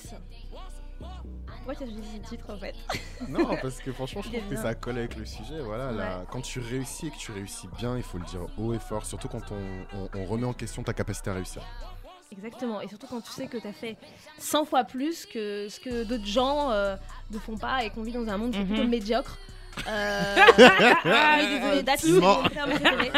Non, mais c'est-à-dire, oui, non, mais voilà, quand tu sais, bah, évidemment, tu vois, euh, que quand t'es quand t'es noir, quand t'es une femme, euh, en plus, euh, que tu sais que tu dois faire. euh, je suis désolée, c'est on les Ouais, deux fois plus en que fait, les non, mecs. mais pour moi, c'est pas deux fois plus, c'est mille fois plus. Ouais, Et t'auras pas le droit à aucune erreur. Tu fais une erreur, t'es mort, t'es Bah fini oui. à vie, jamais, basta, c'est mort. Donc euh, nous, euh, oui, il faut qu'on, est-ce que il faut qu'on célèbre nos réussites? Et, euh, et ça pose un problème quand, on cé- quand on célèbre nos réussites, je trouve, dans ce monde. Mais même moi, j'ai du mal avec ça encore. hein. C'est-à-dire. Je sais pas si ça vient, tu vois, je sais pas si ça vient de, de, de ce que je suis, d'où je viens, tu vois. Moi, historiquement, c'est con, est-ce que je vais dire Je pense qu'il y, y a pas beaucoup de gens qui vont aimer, mais tu vois, historiquement, qu'est-ce que, qu'est-ce que je propose, quoi? Je suis issue de la Martinique, c'est une belle île, tu vois, mais mon histoire, c'est quoi? Je suis quoi? C'est qu'on m'appelle euh, petite fille d'esclave, euh, euh, donc c'est c'est pas, très- c'est pas très valorisant quand c'est dit comme ça, hein. Parce que j'ai appris à le dire autrement, pour, pour trouver en ça quelque chose qui me, qui me Moi, rend je dis fière, en fait. de Descendante de résistants, résistants. de résistants Mais africains voilà. mis en esclavage. Parce que c'est pas des esclaves, c'est des gens qui ont été mis en Mais c'est ce que je veux dire, je veux dire que dès, le départ déjà, tu vois, tu te constitues, tu, ton, ton humilité, ton arrogance, ta fierté d'être toi, le fait de vouloir célébrer ce que tu es ou ce que tu réussis, ça vient aussi de tout ton background, tu vois. Donc s'il n'y a pas Ouais. grand chose à célébrer, pourtant on célèbre. En fait, ce que je veux dire, c'est que c'est. ah, je parle d'avant, c'est pour ça que j'ai dit je parle d'avant, c'était pas très Oui, valorisant. mais je pense qu'il y a moi. encore beaucoup de, il y a beaucoup de gens euh, qui, qui sont encore. euh, je comprends. Donc, je euh, veux dire que Ouais. moi, c'est pour ça que je pense que ça me vient. Je, je sais pas, je, je réfléchis. Est-ce que ça. J'ai beaucoup de mal à fêter mes réussites? Je les fête en famille, de manière très sobre, en fait, tu vois. Bah oui, mais dans la Je- vie de tous les jours, ça c'est. Mais je veux pas on aller. va, on va me- pas se comparer à Kanye West, imagine si vous êtes comme Mais communiste. Oh, t'en non, mais ce que hein. je veux dire, Ah, c'est que mais, par euh, exemple, en mode Ah, self-care, quoi il y a un truc que j'ai vu sur Instagram que les gens font maintenant et ils le disent ouvertement. J'ai eu ma promotion parce que je me suis battue pour réussir mon nouveau job. J'ai eu ma promotion. Je vous le dis et j'ai envie de partager ça avec vous. C'est un truc que je vais pas m'autoriser à faire parce que je vais me dire, tu ne peux pas faire ça, Célia. C'est arrogant. Tu te prends pour qui? Après, après, il y a une quoi question de- après, il y a une question d'éducation. Moi aussi, j'ai une de, et de éducation. pudeur aussi. Moi, c'est tu plus te- pour les questions de tu pudeur. que montres pas ta richesse. mais moi, tu j'ai envie de tu fais. En tout cas, là, où là où il y a un problème, c'est pour ceux qui ont envie de le faire et qui le font. Ça pose un problème. taclés, Ouais. oui. Je- J'ai cité tout à l'heure des personnages euh, voilà, de la pop culture, euh, qui, qui- des personnages noirs ou racisés. Moi, je pense à un, un- un- un- un personnage comme Booba, qui est un rappeur français, qui est quelqu'un qui, euh, qui, euh, qui est au top depuis 20 ans Ouais, euh, du rap français, euh, qui, euh, qui a réussi, qui a une chaîne de télé, qui a une radio, qui a une marque de vêtements, euh, qui a réussi, qui a, en- franchement, qui a réussi. Après, qu'est-ce que c'est que la réussite pour chacun? Oui, voilà. Ça, c'est encore un autre débat. Euh, mais en tout cas, pour lui, par rapport à ce qu'il voulait et par, par rapport à ce qu'il disait depuis le début de sa carrière, il a réussi, Mhm. tu vois. Et il le célèbre et il le dit et il montre qu'il a de l'argent. Hein, il est vachement dans le show, comment on dit, Show show off. off, euh, comme les Américains disent. Euh, et ça pose un problème. Après, il y a aussi quelque chose qui est culturel. Je sais, on va dire oui, en France, on aime pas l'argent. Moi, je pense que c'est parce qu'en France, on vit dans un monde Mm. hypocrite où, euh, où on est dans l'entre-soi, où c'est qu'une question de réseau. Ceux qui réussissent, c'est parce qu'ils ont eu un réseau, machin truc. Et donc, du coup, ceux qui viennent d'en bas et qui, qui étaient rien et qui réussissent par eux-mêmes, machin, on n'a même pas le droit de le célébrer. Bref. Donc, des personnages comme Booba, où moi je pensais, à- on en discutait avec Célia, un personnage comme Rachida Dati. Moi, je me souviens quand elle avait fait euh, cette couverture de Paris Match, comment ça avait fait polémique. Une femme politique qui fait une couverture de Paris Match. Genre, c'est pas ce qu'il y a de plus normal en fait. Ouais. Et pourquoi Rachida Dati Et les gens avaient dit parce qu'elle a porté des bottes Dior. Ah, parce qu'elle va porter des bottes quoi? Primark Non, mais attendez, non, mais, ça- non, mais enfin, je veux dire, elle fait, elle fait Paris Match Rachida Dati, dont les parents sont des ouvriers. euh, La meuf, elle, elle est arrivée en haut, elle est devenue ministre de la Justice, elle fait Paris Match. Et les gens criti- ont critiqué ça, alors que tous les jours, euh, Ma- euh, Macron, les Sarkozy, les machins, ils font Ouais, des couvertures avec leurs femmes dans leur château. Les filles, ils ont même pas honte de faire des couvertures dans leur château. Euh, qui, a château été- qui, a payé. qui a été payé par quoi? Il a toujours pas rendu l'argent. Mais quand c'est quand c'est nous, on n'a pas le droit de célébrer nos, nos- nos réussites. Quand on les célèbre, on nous dit qu'on est arrogant, on nous dit qu'on n'est pas humble, on Irresponsable. nous dit qu'on est responsable, on nous dit qu'on Ouais. est matérialiste. C'est le même jugement qu'on fait aux rappeurs. hein. Exactement. Ouais, ouais. C'est de la richesse En fait, à chaque fois, à chaque fois Marina que tu vas, tu vas tomber sur quelqu'un qui n'aime pas le rap, tu vas lui demander pourquoi tu n'aimes pas le rap. Oui, c'est trop ostentatoire. Les footballeurs aussi, Pourquoi, pareil. Vraiment. pourquoi vous avez toujours besoin gros, de montrer. Vous que pouvez pas donner Mais j'ai l'impression les que gens tous- alors, tous les domaines, tous les domaines comme ça, où il y a une sur, tous les domaines où il y a une surreprésentation des noirs et des racisés, et qui est des domaines de totale méritocratie. Ouais. Donc ouais, par exemple, ouais. par l'industrie du Ouais, rap, ouais, la, la musique, par exemple le football. C'est c'est la, c'est la ton- méritocratie, c'est c'est- C'est tes toi, compétences, c'est toi. Tous ces domaines-là, beaucoup de gens détestent. Ouais. Détestent, c'est ah j'aime pas le foot, ah j'aime pas le rap. Pourquoi Parce qu'en fait ils aiment, parce que c'est ra- pour moi c'est raciste en fait. C'est pas qu'ils Mhm. aiment pas le rap, c'est pas qu'ils aiment pas, C'est qu'ils aiment pas le fait qu'il y ait des noirs et des arabes qui réussissent pas par leurs propres compétences. Ouais. Oh, ils aiment bien aussi parce que du coup, quand même, ça reste quand même dans le dans les cases qu'on veut nous mettre. Ouais, hein. c'est ça. Footballeur, Tant que machin. c'est dans ce domaine-là, Voilà. ça va. Tu vois, mais que- Rachida Dati, euh, Non, là, elle- c'était chaud. Elle, elle, elle a elle a déconné, elle, elle exagère. Elle exagère quand même, Oh, ministre. oh. Hein non, mais c'est sûrement Et en parce plus, que. tu fais hein. des... Non, mais en, mais en plus, c'est Est-ce qu'elle est arrivée comme ça toute seule Elle a- hein elle avait elle avait aucune elle se censurait jamais sur sa capacité le fait qu'elle ait réussi Ah ouais, ça. et de là où elle venait et elle était vraiment en mode célèbre- je Ah célèbre oui. tous les jours ce que je suis et où- après je partage pas du tout ce, ce, ce, Pas son bah, politique. qui partage. Mais par on contre, je parle pas de- partage- on parle pas des idées politiques. je partage de- complètement son assurance Ah sa détermination son bitch. ambition Ouais, la façon ouais, dont elle ouais, gère ouais, sa vie ouais, personnelle sans donner kiffe. aucun compte Ah à personne et elle dit il y a quoi Ouais, c'est Y a ça. quoi Il y a Moi, quoi mon enfant, Ah ouais. mon enfant, je l'ai fait toute seule. Je Elle jure, ah ouais. Zora. Ah ouais. C'est pas le problème. Non, mais en fait, euh, C'est hyper bitch. important ça, tu vois. C'est hyper Ouais. important d'avoir euh, des noirs ou des racisés Ah qui ne s'excusent pas d'être ce qu'ils sont et qui ne s'excusent pas mais de franchement, réussir. franchement, mais ça pose un problème aux blancs. Ils aiment pas ça. Ils aiment pas. Non, mais le truc, c'est- le truc, c'est que à, par-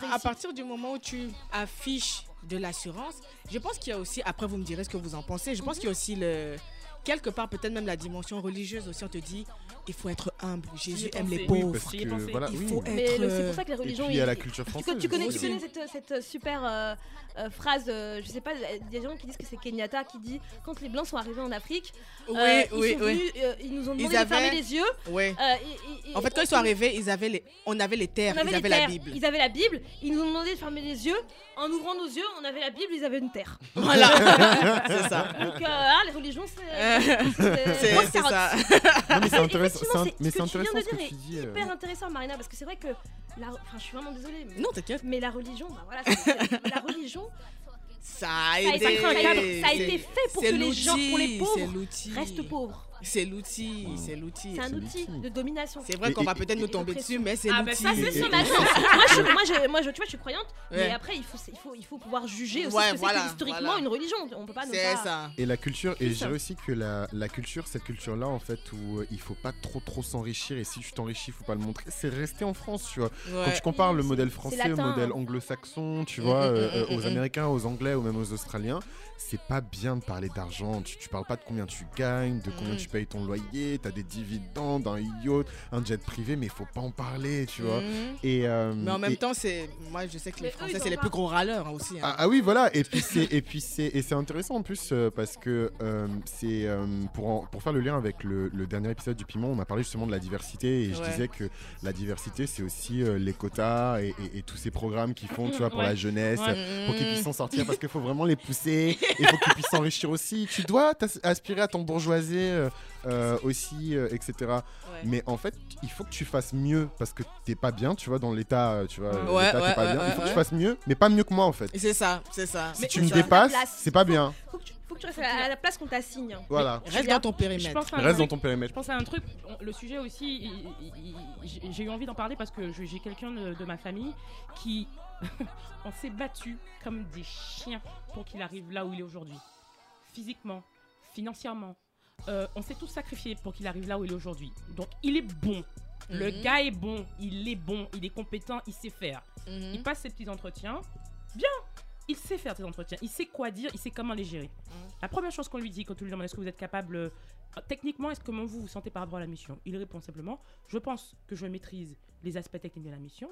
En revanche, j'ai effectivement des choses à apprendre sur le contexte, euh, la nouvelle industrie. Enfin, il répond de vous cherchez quelqu'un de compétent, il, il te le dit, je le suis. Mhm. Et quand il revient, il, donc il me dit oui, on m'a traité de hautain. On m'a dit que j'avais trop confiance en moi. Ouais. Et il revient. Alors, il y a Ouais. deux choses. Il y a déjà voilà, ça, c'est ça ne se dit pas parce que si toi t'es manager et que tu dis à ton stagiaire qu'il est hautain, déjà Ah, ça mais dit quelque pas, chose ils de n'ont- toi. ils n'ont pas de scrupule à, le dire. hein. Ouais, ça- veut dire c'est quelque nous, chose de toi. c'est Ouais, mais ça veut- c'est on s'en manager, t'es un stagiaire, qu'il est hautain. Mais la médiocrité française. La France, c'est connu, il y a pas des, des pas de bons managers. Mais ce qui est le plus important en fait, c'est que quand ces personnes-là viennent de te. travail, on connaît hein, en France. Hein. Quand, quand t'as un jeune de, de 24, 25, à qui on dit qu'il est hautain, il se pose la question est-ce que je suis vraiment hautain? Est-ce que je suis cette personne-là? Ça te casse ta confiance. Mais bien sûr, et il faut que derrière, il y a des gens qui sachent ce que ça veut dire exactement et qui lui disent laisse-moi te dire un truc. Tu t'es battu, d'accord? Tu n'as ce que tu as là, personne te l'a donné. Ouais. Donc si eux te trouvent hautain, tu iras ailleurs où on va aimer les charros. te Parce que Voilà. c'est ce que nous, Ah, les charros Ah le- Ah, le- c'est je bien. aurais répondu oui, mais le problème c'est que tu réponds à cette personne. Mais toi aussi, hein, t'as pas à être humble un peu, déjà t'es noir, euh, tu Voilà, veux pas te c'est comporter ça. bien, Ouais. C'est ça, c'est ça. Et voilà, c'est t'as ça. cassé une C'est dynamique. le truc de Tu la as cassé Ouais. une dynamique. Une espèce de forme de Non, mais- respectabilité qu'on se. C'est Et non mais c'est surtout que pour euh, tu vois pour en revenir à ce que je disais un peu plus tôt, t'as des espaces qui sont vraiment hermétiques. Pour le coup, je, je connais la personne de, de la famille de Célia hein, qui a Uh-huh, fait ça uh-huh. et euh, je sais qu'il a vraiment un super bon profil. Et comme je te disais tout à l'heure, comme je disais tout à l'heure, il a il a il y a des espaces qui sont vraiment hermétiques en fait où on s'attend pas à ce que tu viennes en fait. Donc déjà Ouais. le simple fait d'être là, ils disent mais the fuck, euh, je savais pas que euh, tu vois. C'est euh, ça. Ah c'est comment ça. arrivé jusqu'ici ça Ouais, ouais, ouais, clairement. c'est tu- passé ça Ah, Tu ouais, vous avez un parcours atypique. Déjà, euh. déjà, la lettre de motivation, elle était un petit peu. euh, Non, mais c'est-. Moi, Oui, je- oui, ça chipote. tu sais, tu sais, c'est- tu sais, franchement, Chipoter. vous savez, on, en, parle comme ça, mais moi, ça me, du- d'un coup, là, ça me fait penser à plein de choses. Ah ouais, j'étais ouais, enfant, même moi. À l'école. Je suis désolée, mais les profs à l'école. Oui, oui, oui, oui, En oui. Mais oui. France, tais-toi, moi, laisse moi, parler les France autres. Et j'ai grandi en France. Donc, je suis née, j'ai grandi dans un environnement blanc, structuré par la blanchité.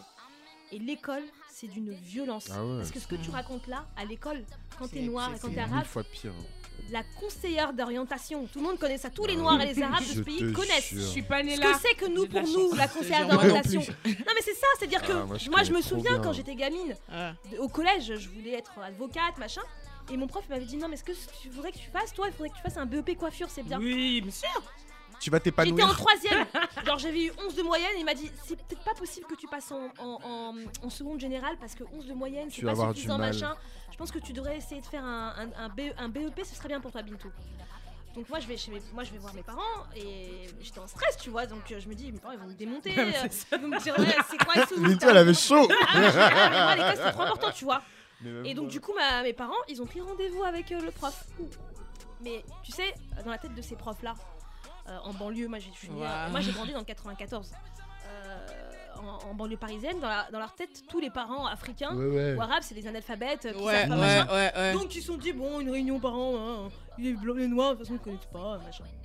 Enfin, mes parents tu vois c'est des gens qui ont. Moi mon père c'est quelqu'un qui, en tout cas, qui a fait des longues études donc il Mm. connaît machin tout ça. Et euh, mes parents arrivent et tout et ils ont démonté le prof. Ils lui ont dit mais en fait même si elle a 6 de moyenne elle passera pas en machin, elle ira en général en fait. C'est pas vous qui décidez et vous allez pas dire à notre fille qu'elle va être coiffeuse, elle va pas être coiffeuse, elle est en train de vous dire qu'elle veut être avocate. Ouais, Donc vous êtes qui vous monsieur ouais. pour dire à ma fille qu'elle va être coiffeuse? Ouais. Et ça, les, les, les, les profs euh, à l'école, ils nous le disent tout le temps. Quand, on, quand t'es un, quand t'es un enfant arabe ou machin, tout le temps. Ils nous instillent ça dans Ouais. notre tête quand on, dès, dès l'enfance Mais, pour nous faire comprendre que même ceux qui ont un peu ouais, d'ambition, ils pas- nous non. cassent tout le temps. bien sûr. Moi, on m'a cassé plusieurs fois à Ouais, l'école. ça tôt. heureusement que j'avais des... moi, je, moi, je suis privilégiée. Heureusement que mes parents Mmh, je te jure. courant, mais la plupart, là, Ça- Ouais, c'est vrai, pas. la plupart qui Ils sont qui Ils sont issus de milieux défavorisés, modestes. Les parents savent pas, donc les enfants ils vont un Ah ben, truc. ouais. Moi j'en ai retrouvé des potes du collège machin, Bah oui. genre qui ont après euh, fait tout un truc pour arriver 10 000 à, l'université. Des passerelles de ouf qui je savais que quand on était en quatrième eux ils sont passés de l'autre côté là-bas. Ah. Mais genre 10 ans après je les retrouve à la fac, je dis putain comment t'as fait? Ouais putain j'ai dû passer un BEP, ensuite après j'ai fait un truc machin. passerelle, machin. Tu sais que je savais même pas qu'il y avait des passerelles pour faire Ah BEP ouais. université. Mais ils ont inventé mais des milliards de passerelles, des trucs. Et en plus, moi je trouve ça vraiment pervers parce que quand tu regardes bien toutes les passerelles, tu les évalues, c'est pour faire perdre du temps en fait. Ouais. C'est pour faire du perdre du temps. Mais Après, c'est pourquoi tu te décourages C'est trois ans- T'as exactement trois ça ans le de retard. T'as raciste. trois ans de C'est retard. ça le système raciste. Te faire perdre du temps. que nous, on nous fait perdre du temps parce que nous, même à compétence égale, ils feront tout pour nous mettre des, des barrières en fait, pour pas qu'on réussisse Et comme ça, c'est eux. partout, hein, même dans Ouais. les Oui, médias, ça- l'édition, ouais. la com, c'est Et ce que partout. tu dis, ça me fait penser finalement, tu vois, c'est un truc qui m'a toujours, euh, tu sais, en tant que, que- quand tu es né, en tout cas moi je suis née en Martinique, mon regard il n'était pas vers l'Europe, il était vers les États-Unis, et j'avais toujours eu envie, et j'étais bonne à l'école, j'avais, je pouvais pas le dire, et j'étais bonne à l'école, parce que c'est pas un truc que tu dis, mais j'avais toujours envie de célébrer ça comme les Américains en lançant mon chapeau là, Je te Ouais. jure, portant des beaux vêtements, de célébrer avec ma Ouais. famille, de célébrer avec les gens, c'est de l'école. c'est des choses Et, à et- célébrer. et c'est des choses qu'on fait pas en fait, on célèbre pas. Non, en France, euh, non seulement on célèbre pas, mais on Ah non, mais oublie. tu vas pas célébrer, que Euh, tu vas célébrer quoi? Bah, tu- tu- euh, non mais nous. Oui. Ouais. Surtout nous. Ouais. Booba a vendu son truc, il célèbre. Ah non, mais bon, euh, pourquoi autant de show-off Le, pourquoi, etc. le pire, c'est que je pense que ça, déteint aussi sur la communauté, on en fait. conclut Tu On vois, conclut parce que parfois, tu vas avoir des gens dans la communauté, dès que tu vas vouloir célébrer. Enfin, moi, pour avoir constaté quand tu vas parler de Beyoncé et Jay-Z, oui, mais ils font quoi pour la communauté Tu fais, ok. Alors qu'ils font. tu dis, ok. Et même s'ils faisaient en fait, en fait, en fait, le débat c'est pas qu'ils font, ils font pas. Eux en tant qu'individus noirs, là- voilà, là, où ils sont arrivés en haut, là, ils sont- voilà. Est-ce qu'ils peuvent juste kiffer être, en fait être content d'être là. Voilà, et est-ce qu'on peut être content pour eux aussi Voilà, en fait c'est juste ça, ça, ça, mange pas de pain. On n'est pas obligé de faire comme les blancs en fait, on n'est pas obligé de- d'être dans une espèce de concurrence ou de se dire parce que genre lui il a plus donc du coup on Mmh. doit Ouais. genre être aigri, on doit être machin. Non, ça fait plaisir quand tu vois quelqu'un qui réussit. Ouais. Et surtout quand tu sais que c'est quelqu'un qui a réussi, tu imagines quelqu'un Ouais. comme Jésus, comme Beyoncé. Je veux dire, certes, peut-être qu'il est d'un background, peu importe le background familial. Mais en tout cas, ils sont arrivés tout en haut là-bas, et donc tout en haut là, ils sont les seuls noirs. Hein. Donc ça veut dire ça. qu'au quotidien, Qu'il y a la place pour nous. Non, pour tous déjà, ceux qui viennent derrière. il Ah, voilà, après, je pense que voilà, c'est un débat qui est intéressant. Euh, tu veux dire un truc peut-être, Marina, Non, mais après je conclue. Non, mais je vais conclure. Donc si tu veux Ah. dire un truc. Non, en fait, c'est, c'est, enfin, ça pour rejoindre tout ce que vous disiez, c'est vraiment euh, juste, just let us be us, be happy for us. Laissez-nous être contents pour nous-mêmes et laissez-nous. euh, ça, ça devient vital à un moment donné parce que quand, pour revenir sur le sujet de self-care, etc. Moi, je sais que si je ne célèbre pas au quotidien chaque petite réalisation que je fais, je deviens folle parce qu'après, tu as le sentiment que ça ne, ça ne, Que ça n'a aucun sens. voilà, que ça ne euh, rime à rien voilà. en fait. Que peu importe les efforts que tu vas fournir, ça ne, ça ne va mener nulle part. Voilà. Bah en fait, bon, c'est un sujet qui est hyper intéressant et qui, qui- qui, du coup découle sur un autre qui est, je pense, vraiment très important si on veut sortir du regard et si on veut créer nos propres, nos propres paradigmes, nos propres valeurs. Qu'est-ce que c'est que la réussite aussi pour nous? Euh, C'est vrai, on parle de rappeurs, on parle de Beyoncé, on parle de Kanye West, etc. Après, c'est pas nécessairement des modèles de réussite pour tous les noirs. C'est pas nécessairement les- l'exemple. Mhm. C'est pas nécessairement le seul, la seule façon de, De réussir. réussir. Tout à fait, Ouais, bien bien sûr. sûr. Euh, et puis euh, voilà, après c'est, on va pas avoir des, des discours aussi de nous bobos ou bourgeois euh, euh, no- euh, noirs, parce qu'en fait euh, la plupart des noirs en France sont quand même dans des situations modestes. Ouais. Euh, je vais pas dire précaires, ça existe aussi précaire, mais en tout cas modestes. Donc déjà pour eux, le simple fait même d'avoir un travail, C'est déjà. Ouais, ça il faut surtout pas qu'on l'oublie. Euh, la question euh, de la race est importante, mais la question de la classe est aussi importante, et les deux vont ensemble. Je pense si on veut vraiment créer nos, pro- nos propres mondes, nos propres valeurs, nos propres paradigmes. voilà, la réussite c'est pas que ça. La réussite c'est d'autres choses. La réussite c'est peut-être juste d'avoir un appartement. Mm. La Ouais. Ah oui. C'est Ouais. peut-être d'avoir Oui, juste oui, oui. Ouais. euh, un travail. La réussite c'est peut-être juste de pouvoir passer en, en, en- en seconde générale. C'est ça en fait. Tu vois ce que je veux dire Ouais. et, euh, et pour nous, en fait, il faut pas qu'on l'oublie. Que c'est ça d'abord notre première réussite, même le simple fait de vivre, même déjà, de, de, de- Ah. de vivre dans ce monde en étant en bonne santé Et physique vivant. et mentale. Voilà. C'est déjà une réussite. Mm. Donc, C'est euh, c'est quelque chose que, sur lequel je voulais qu'on conclue. On ne pourra pas débattre de ça parce qu'on va, on va parler de- de- d'un autre sujet et que je pense que c'est un sujet qui mérite euh, une émission. Qu'est-ce que c'est que la réussite pour nous? En tout cas, je voulais finir en disant qu'il y a différents types de réussite, qu'il y a plein de types de réussite et qu'il faut qu'on crée nous-mêmes notre, nos, nos propres expériences de réussite. Mhm. Voilà. On va faire le, on va, on va, on va faire la deuxième partie. On va parler de du film d'Amandine Gay, Ouvrir la voie, Euh, et on va essayer de, de- de parler de comment se réapproprier nos récits euh, à travers euh, ce, ce- ce film qui sort euh, le 11 octobre, je crois. Je- Le 11, ouais. Le 11 octobre, après le titre de Solange. Thank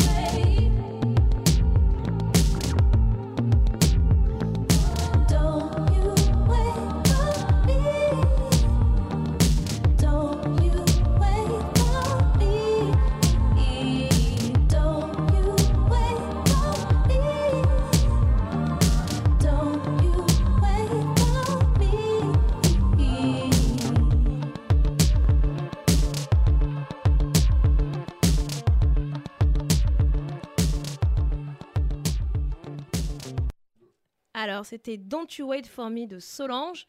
Bah, J'ai mis ce son euh, déjà parce que ça fait un an que cet album il est sorti. Euh, cet album Pansement, cet album Médicament euh, de Solange. Et, et parce que voilà, je trouvais que ça allait bien pour introduire le deuxième débat qu'on va avoir, qui est un débat pour célébrer déjà le fait que notre sista Amandine Gay, qui est réalisatrice de films, sort euh, son film, euh, donc c'est une, une sortie nationale. euh, Bravo. à, à- à- à féliciter franchement euh, d'un film euh, qui, euh, qui parle, euh, qui euh, témoigne euh, de ce que euh, des femmes noires francophones euh, peuvent vivre euh, dans ce qu'elles sont en tant que femmes et noires. Euh, donc euh, il y a deux choses. Il y a ce qui est euh, par rapport au, film, donc ce que raconte le film, et il y a aussi le fait qu'est-ce que symbolise aussi même le fait d'avoir un film comme ça en fait en France, fait par une réalisatrice noire, euh, produit par elle. Donc euh, c'est du total euh, faux bout, for us by us.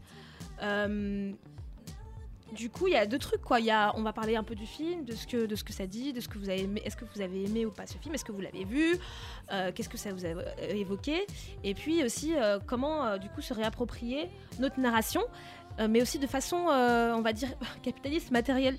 C'est-à-dire que comment être, Ouais. comment avoir un truc qui, qui est à soi, avoir une espèce d'autonomie pour est-ce que cette autonomie, cette autonomie euh, est, euh, est nécessaire pour pouvoir justement raconter nos vies? Je pense qu'on est tous ici bien placés pour euh, pouvoir le raconter, puisque ce podcast, l'idée de ce, de, ce podcast, de cette émission Piment, elle part aussi de ça. Elle parle aussi du fait qu'on ait besoin d'avoir des endroits, des lieux pour pouvoir exprimer, pour pouvoir raconter nos vies, pour pouvoir avoir la maîtrise de notre narration. Euh, voilà, et le film d'Amandine Gay, c'est c'est vraiment ça, du coup. Alors, qui veut, qui veut parler de ce film? Est-ce que toi, Chris, euh, t'as entendu parler de ce film? Euh, Qu'est-ce qui t'évoque Voilà, quoi. Euh, bah, moi, c'est un peu compliqué puisque je, je, je connais C'est toujours pas- compliqué pour toi. Ouais, non, mais- que tu commences Euh, non, mais parce que. Moi, c'est un peu compliqué. Bah ouais, parce que euh, Amandine Gay, en fait, je la connais pas depuis très longtemps. C'est quelqu'un qui est venu m'en- parler. En fait, c'est une amie à moi qui est, qui est très au fait en fait de, de- de ce qui se passe euh, voilà, sur la scène euh, afroféministe, etc. Et, euh, et donc, elle est venue me parler de, de cette femme et de ce qu'elle fait et de, voilà, de son combat, etc. Le film, je l'ai pas encore vu, mais c'est c'est prévu.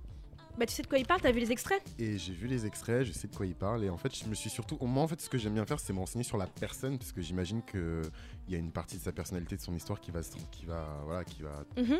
apparaître dans, dans son film. Et euh, voilà, moi, je, salue l'initiative. euh, moi, je suis, le premier à dire que euh, voilà, il nous faut nos, nos fers de lance, il nous faut. une infrastructure qui nous permet d'avancer. Maintenant, je sais qu'elle a sa propre boîte de prod qui- qui a fait le film, donc Bras de Fer. Ouais. Et euh, Ouais. voilà, moi je, je me, je me pose des questions donc en fait sur cette boîte de prod et sur. non non non mais non mais pas mais non mais non mais pas c'est pas du shade non mais c'est pas du shade. Non, mais j'ai pas que c'est des chaînes, mais ça me fait rire. Genre, je me pose des questions Non, sur non, cette mais- boîte de mais prod. oui, mais parce Ils vont en faire une aussi. mais non, mais parce une enquête Non mais je sais pas si vous, vous vous souvenez mais on avait eu un podcast où justement on parlait de des capitaux et du fait que Mm. voilà en tant que nous en France Qu'est-ce que on c'est a- que le faux bout voilà Et comment on... et, Mm. et comment justement on peut arriver vers là et, et j'avais dit que justement on voit qu'il y a beaucoup d'artistes et de militants etc qui essaient de faire des choses mais souvent c'est des choses qui sont centrées sur eux et c'est très bien parce qu'on parle pas assez de nous et voilà et quand on le fait c'est mal fait Mhm. mais euh, Là, c'est pas le cas là, par exemple, parce que tu as, tu as vu des extraits, euh, on Oui, la voit, oui, on la elle voit même pas, on la voit même pas du tout. Donc ça n'a rien. Là, c'est pas le sujet là, du coup, Chris. euh. non non mais c'est enfin je, sais- je, je me suis mal exprimé Enfin, En c'est fait, pas le sujet. C'est-à-dire, si c'est le sujet, mais en tout cas, En elle, fait, on la voit pas dans le non, film. oui, non, on la voit pas. Elle suit C'est pas 24, centré sur elle, quoi. 24 femmes. euh, voilà, c'est en Belgique et en France. euh, j'ai fait le taf. non, en fait, ce que je veux dire, je vais essayer d'être plus concis. En gros, euh, même si c'est pas elle qui est dans le film, c'est une Mhm. femme qui est noire. Et en fait, les femmes qui sont qui sont représentées, je sais pas comment expliquer, mais Mhm. en gros, moi, ce que je veux dire avec cette boîte de production, donc Bras de Fer, Mhm. j'attends de voir si justement elle va rebondir sur le futur succès, en tout cas, je l'espère, de ce film Ouais, pour justement attirer les capitaux qui va faire grossir cette boîte de prod et permettre qu'il y ait d'autres films comme cela parce que je pense pas qu'il y ait un film qui va permettre de justement Bah déjà, ce qu'il faudrait juste dire très rapidement, je trouve que dans, dans- bon, après nous tous ici, on est des personnes qui nous intéressons, on va dire à la culture afro et noire euh, partout, donc on, on regarde beaucoup ce qui se passe aux États-Unis, euh, je sais pas, au Brésil, euh, machin. Donc, je veux dire, on n'a pas nécessairement appris des choses euh, avec, euh, avec ce film. Mm. Je veux dire, on est tellement, on est tous hypersensibles à ces questions-là, aux questions. Donc, mais quand même, ce qu'il faut noter et dire, c'est que j'ai, enfin, j'ai l'impression que c'est quand même le premier film français sur des femmes noires fait par une femme noire. Dans un contexte français, ça a noté, je pense, et ça a Mhm. salué. Clairement. En fait, on le dit pas parce que tellement on a l'habitude de, de voir. Non, Non, on a l'habitude d'être sur les. États-Unis. Ouais, du ouais. coup, genre machin. Mais en fait, en vrai, c'est un truc de fou. C'est une première. c'est une première quand même, tu vrai. vois. C'est-à-dire un film français fait par une femme noire et que sur des femmes noires. C'est clairement historique en fait. Ouais. C'est clairement historique. Ouais. C'est un contenu euh, qui est clairement historique parce que c'est un contenu que je pourrais euh, euh, faire voir à ma fille euh, dans 30 ans. C'est un contenu qui va Oui. revenir euh, et qui va être utilisé pour des jeunes femmes, euh, par exemple Mhm, ghanéennes, mhm. qui vont partir faire leurs études en France. Oui, C'est et un qui contenu qui va être utilisé à la fac aux Éta- en, en Martinique, à l'université à l'UAG, pour préparer des jeunes qui vont partir et qui vont comprendre qui ils sont, qu'est-ce que c'est qu'être une femme noire en France et quelles choses ils vont Voilà. à quoi ils vont se confronter. Enfin, C'est on est visibilisé. historique. C'est clairement historique. Et j'aurais envie de dire, pour revenir au sujet de départ, que c'est à Amandine Gay qu'on aurait dû donner à faire euh, le complément d'enquête. Grave. Mais oui, Bah oui. putain. Parce que franchement. Vas-y, elle a pas que ça à mais faire, je crois. Vas-y. Ouais, ouais, Amandine- Gay ou à quelqu'un Non, d'autre d'ailleurs, non, mais mais quand quelqu'un je qui dis lui ça, ressemble. tu, tu comprends ce que je veux dire. C'est-à-dire que franchement, vu. euh, Tu vois ce que je veux dire? Non, mais bien que- sûr que c'est à elle. Si, si on était dans un monde correct, dans un monde normal, bien sûr que c'est à elle de le faire. Ou même à Rokaya Diallo. Mais oui. Ils auraient pu dire à Rokaya Diallo voilà, on vous confie Mhm, cette mhm, émission-là, cette enquête-là, faites-le. Mais vous nous donnez euh, Thomas Soto qui, qui vient, qui fait des, des white tears à la fin du truc. euh, tu vois, c'est c'est pas la peine, tu vois. Mais Non. bien sûr, Mais- évidemment. mais C'est exactement pour ces raisons-là. Je pense que qu'il faut absolument qu'on qu'on maîtrise euh, nos, nos, nos, Nos espaces moyens de production. nos moyens de production, puis aussi qu'on qu'on maîtrise nos- notre, notre histoire en fait. Il y a chez Mamanda euh, Adichie qui disait en fait qu'il y a un groupe Chimamanda Adichie qui est qui est une écrivaine auteure nigérienne. nigérienne, exactement, féministe. euh, très très très connue, qui a fait euh, Americana, qui sont l'un de ses bouquins les plus connus, et euh, un autre bouquin jour. Enfin bon, bref. Euh, mais ce que je veux dire, c'est Moitié que du soleil. ouais, l'autre moitié du soleil. Merci Chris. Et nous devons tous être féministes aussi, qui est, qui est oui, je suis dans du féministe aussi, tout à fait. Bah, plein de trucs, hein, je crois. euh, Non, mais, euh. Ah Ah ouais, Chimamanda, elle est chiante. de- Mais en fait, ce qu'elle disait, c'est le danger de la, de la, de, de la single story. Et c'est toujours, et c'est toujours les mêmes personnes qui racontent toujours les mêmes qui racontent toujours l'histoire en fait. De leur point de vue. de leur à point eux. de vue. Et je le disais au début de- du, du podcast et je l'ai très mal dit, mais si tu veux, euh, il- moi je suis martiniquaise, il y a deux façons de voir. Est-ce que je suis descendante d'esclaves ou est-ce que je suis descendante de résistants qui ont été, d'Af- d'Africains résistants qui ont été déportés en Ouais. fait. Et ces deux choses, c'est la, c'est, c'est le même, c'est, le- c'est la même histoire, Ouais. mais qui est présentée de deux points de vue différents. Ah ben franchement, je préfère la deuxième, la, deuxième proposition parce que c'est celle qui correspond et qui va me permettre d'être bien dans mes baskets et d'être la personne que je suis en fait. Ouais. Et c'est ça le but, C'est important qu'on puisse parler. Ap- Après, on va pas rendre tout le monde d'accord, on s'en fout en fait. D'ailleurs, c'est pas le but. Hmm. Ça, c'est Mais, clair. mais déjà même pour nous en tant que self-care, et Marina le disait, disait, nous, ça nous fait du bien de venir tous les quatre ici, d'avoir notre micro et de discuter entre nous, de préparer nos émissions. J'en discute avec ma soeur, avec ma cousine, avec mes copines, avec mon père. Ça nous fait du bien en fait. Ouais. Donc il faut qu'on continue à faire ça, évidemment avec plus de moyens, je suppose. Et, euh, et voilà. Marina Est-ce que toi, tu as vu le film euh, d'Amandine Gate? Tu trouves qu'il est, qu'il est historique aussi C'est quelque chose que j'aurais aimé voir avant d'arriver en France. Moi aussi. Oh. C'est quelque chose que je parce que C'est j'ai drôle appris- parce que c'est- moi, je, je regardais le film et, ma- et Célia m'a dit. euh, Enfin, excuse-moi, mais je peux Ouais, le dire. Ouais, Célia sûr. me disait. euh, je suis contente de pas de pas avoir grandi en France en tant que Mm, femme mm, noire. mm, mm. Parce qu'il y a, y a beaucoup de C'est scènes. trop. C'est trop. Tu regardes, tu dis, je, je, je me demande comment je serais. Enfin, on, on ne sait jamais, hein, mais je me demande comment ce- je, je serais si je serais, entre guillemets, aussi forte que je le suis. Parce ou que rappelez que toi, tu es, tu es Je né et as grandi au, au Cameroun, Cameroun. en fait. Donc, Donc, pas- euh, ça, fait, ça fait sept ans que je suis en France. Et euh, quand j'entends. euh, une des scènes qui m'a choquée, c'est la Mhm. demoiselle qui parle du, du fait que oh, le, la conseillère d'orientation ait voulu la décourager d'aller en prépa. On prépare. Et qu'elle dit même qu'elle savait même pas ce que c'était qu'une. Voilà, c'est voilà. Elle savait même pas ce que c'était qu'une prépa. C'est une de ses camarades de classe qui lui dit non, prépa, c'est ça, Mm. ça, ça, tu vois. Et je me suis dit, moi, je suis venue ici pour faire une école de commerce. Donc peut-être même que je n'aurais jamais fait école de commerce si j'étais dans cet C'est environnement-là. sûr, même, maman. c'est non, mais c'est c'est sûr, je, Tu je vois. sais. C'est sûr. Donc, euh, quand- moi, je sais que le, le- le documentaire, il m'a, enfin, le, film, tu vois, il m'a touché dans ce sens-là parce que c'est, enfin, nous de la, j'ai envie de dire diaspora africaine, tu vois, Mhm. on a, on n'a pas le, on n'a pas le même rapport. Je sais que parfois, quand je, je vais même parler de sujets que ce soit euh, le colorisme ou que ce soit l'appropriation culturelle, tu as des gens qui ont grandi au Cameroun comme moi et qui sont ici, qui ne vont pas comprendre, qui vont me dire tu es radical, Mhm. qui vont dire pourquoi tu, Oui, pourquoi tu vas le mal prendre. Ouais. Mais En un document- ça. Hein. Ils sont et un document- voilà. Mais c'est Mais normal. un oui. documentaire, Ouais, mais un film comme celui-là pourrait leur permettre de comprendre d'où ça vient en fait. Ouais. Pourquoi est-ce que de c'est des sujets nos vies. Voilà. En fait, il co- il co- en fait, on est noir, mais on Oui. a plusieurs expériences de Bien noir. sûr, il y Et a en des fait- noirs. Et, et- et- et- et les expériences de noir, elles, elles dépendent du contexte où tu as grandi. à Quand fait. tu grandis, en, quand tu es né, que tu as grandi en France, comme c'est mon cas à moi, Mm. ben moi je suis façonnée par le paradigme blanc, par le Mm. racisme.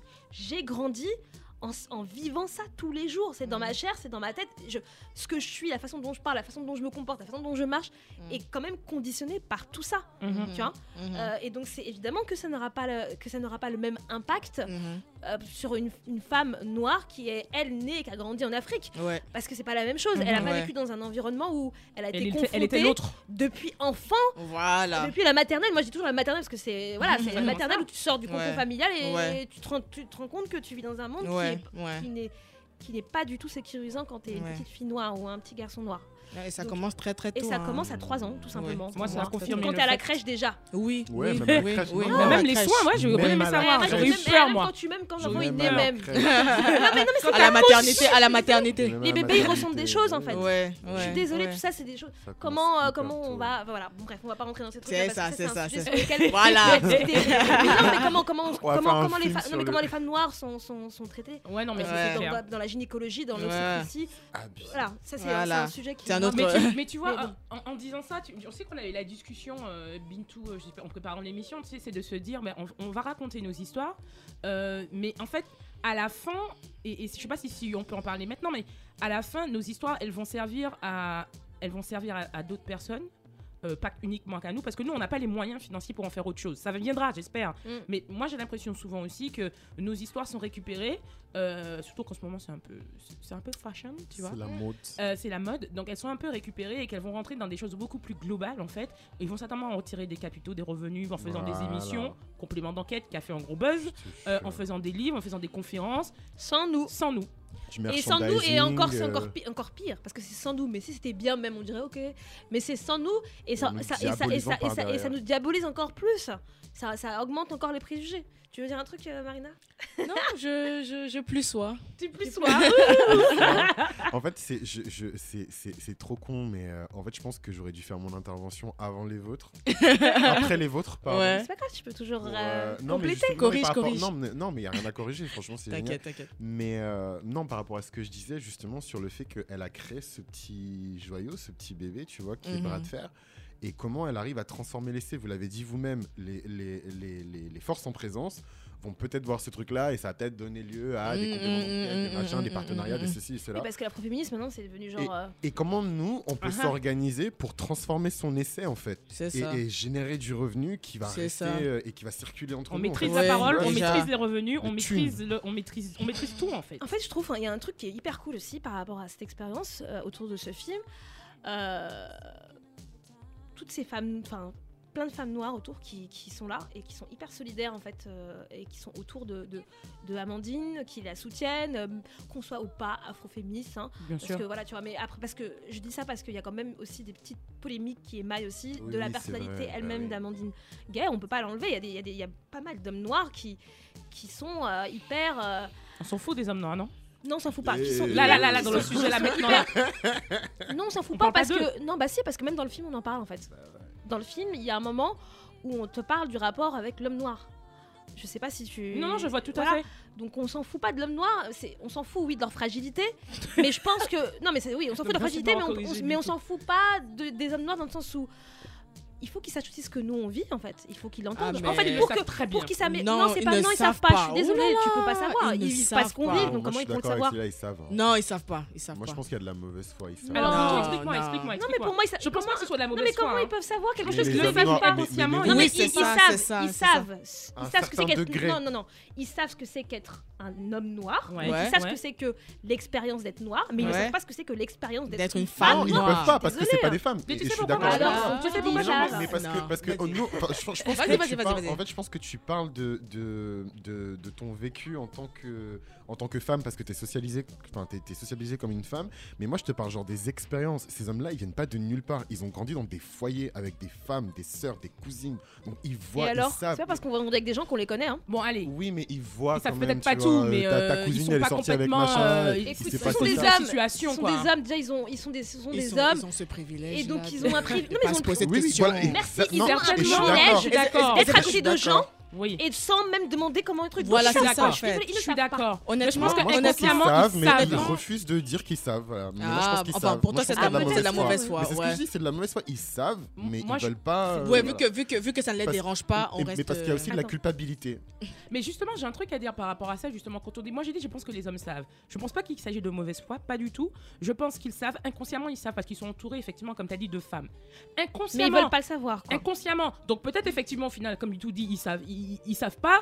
Moi je pense que c'est au fond d'eux, ils savent très bien, au fond d'eux-mêmes, ils font juste, ils, ils creusent pas. Donc il faut que nous on vienne là décreuser pour eux avec nos, avec le film Ouais, d'Amandine. non, mais Pourquoi pas, c'est de la- c'est de la dissonance Non, moi- moi- cognitive. Pourquoi pas Mais moi j'ai quand même un truc à dire, et je sais pas si vous êtes d'accord avec moi, on parle justement de s'approprier notre, notre, Narration. notre narration. Là en 2017, je parle pas de ce qui s'est fait avant, mais là en 2017, qui a des podcasts, qui écrit des livres, Ouais. qui a des émissions, qui euh, fait des films, euh, Qui a l'argent pour ça Qui, Qui au premier rang manifeste pendant les qui manifestations au manif- qui prend voilà, les qui tient les, pancartes, qui défend ses petits frères, qui défend passe à machin. la télé, euh, même dans le Ben, gouvernement. Alors, euh, ça, je suis d'accord, mais Donc, je vais, je, vais, je vais faire l'avocat du diable, euh, ou en tout cas l'avocat des hommes noirs. euh, de ce que je peux entendre, en tout cas, euh, c'est que aussi le système dans lequel on vit, qui est euh, un système qui n'est pas fait par nous, qui n'est pas fait pour nous non plus, préférera toujours valoriser les femmes plutôt que les hommes racisés, qu'ils soient arabes ou qu'ils soient noirs, parce qu'une femme fait moins peur en fait. C'est moins Donc, ça, je donc-. Un homme noir ne pourra pas être ministre de la justice. Une femme noire pourra l'être. Ouais. Une femme arabe l'a été. Euh, et ça, c'est quelque chose qu'il faut pas oublier. C'est-à-dire que les hommes noirs, ils ont beau avoir le privilège de l'homme, Ouais. mais ils ont aucun privilège d'homme dans la société blanche. Parce qu'en fait, dans la société blanche, un homme noir n'a pas le pouvoir patriarcal. Il l'a peut-être à l'intérieur de, sa communauté, ouais, ouais. mais en tant qu'homme dans la société blanche, il a, il a pour moi même moins de pouvoir qu'une femme. Parce que Parce qu'il est craint. non, parce qu'il est craint. Bah, c'est exactement ce que Léonora Miano dit, Dit dans, dans son Marianne livre. et le petit garçon noir. c'est ça. Marianne euh, et le petit garçon noir, où elle parle de la masculinité noire, etc. Faudrait Ça, je suis désolée, mais ils vont pas mettre, ils vont pas mettre d'hommes noirs comme ministre. euh, euh, moi, je pense que si un jour il devrait y avoir un, un- un, entre guillemets un Barack Obama Barack Obama. français, ce sera une femme. Ce sera jamais un homme. Ce sera surtout pas un arabe, ça c'est sûr. non, mais, non, mais ça, c'est sûr parce que Non, mais voilà, c'est sûr, c'est non, trop, on en là, parle- euh. non, c'est trop, c'est trop pour eux. Mais ce sera peut-être une femme arabe Ouais. ou une femme, mais pas un homme. Ce que je veux dire, c'est que le pouvoir du, du- le pouvoir euh, masculin dans la société blanche, l'homme noir Non. ne l'a pas. Par contre, à l'intérieur de notre communauté, effectivement, il y a le patriarcat, etc. Et ça, nous devons en discuter, mais nous devons en discuter entre nous, pas devant les blancs, je pense. Enfin, moi, ça, c'est mon avis à moi. Et c'est aussi une des raisons pour lesquelles beaucoup d'hommes noirs aussi rejettent de façon euh, après il y a l'afroféminisme parce qu'ils disent qu'en gros en gros hein, pour schématiser on expose nos problèmes qui Mhm. sont communautaires devant les blancs entre guillemets Mais si. À et- qui je veux l'entendre en fait. non sans mais je, Mais si dit, eux-mêmes refusent de dit- l'acknowledge. non mais j'ai Uh-huh. dit Comment j'ai dit fait je fais l'avocat du diable Mhm. donc mais il faut qu'on les écoute en fait on peut pas vivre sans eux hein, et ils vivront pas sans nous non plus Non, il n'y a, pas- y a pas de souci, mais moi je pense que avant d'aller dans l'avocat du diable je fais ça avant, avant d'aller dans la société, tu es d'abord dans ton cocon. Donc si déjà dans ton cocon on t'écrase, on va pas attendre de toi que tu t'affirmes dans la société. Si déjà dans ton cocon la femme noire, elle ne peut pas s'exprimer parce que l'homme noir Bah est le boss, c'est pas dehors qu'elle va s'exprimer. Même si même s'il y en a même si on en donne l'illusion, c'est Mais en désolée, Marina, c'est exactement ce que le système en fait blanc fait. Parce qu'en fait, le système blanc, c'est exactement ce que je disais au tout début quand je dis que ils utilisent les femmes pour, euh, pour taper sur les hommes racisés par rapport à l'harcèlement euh, de rue.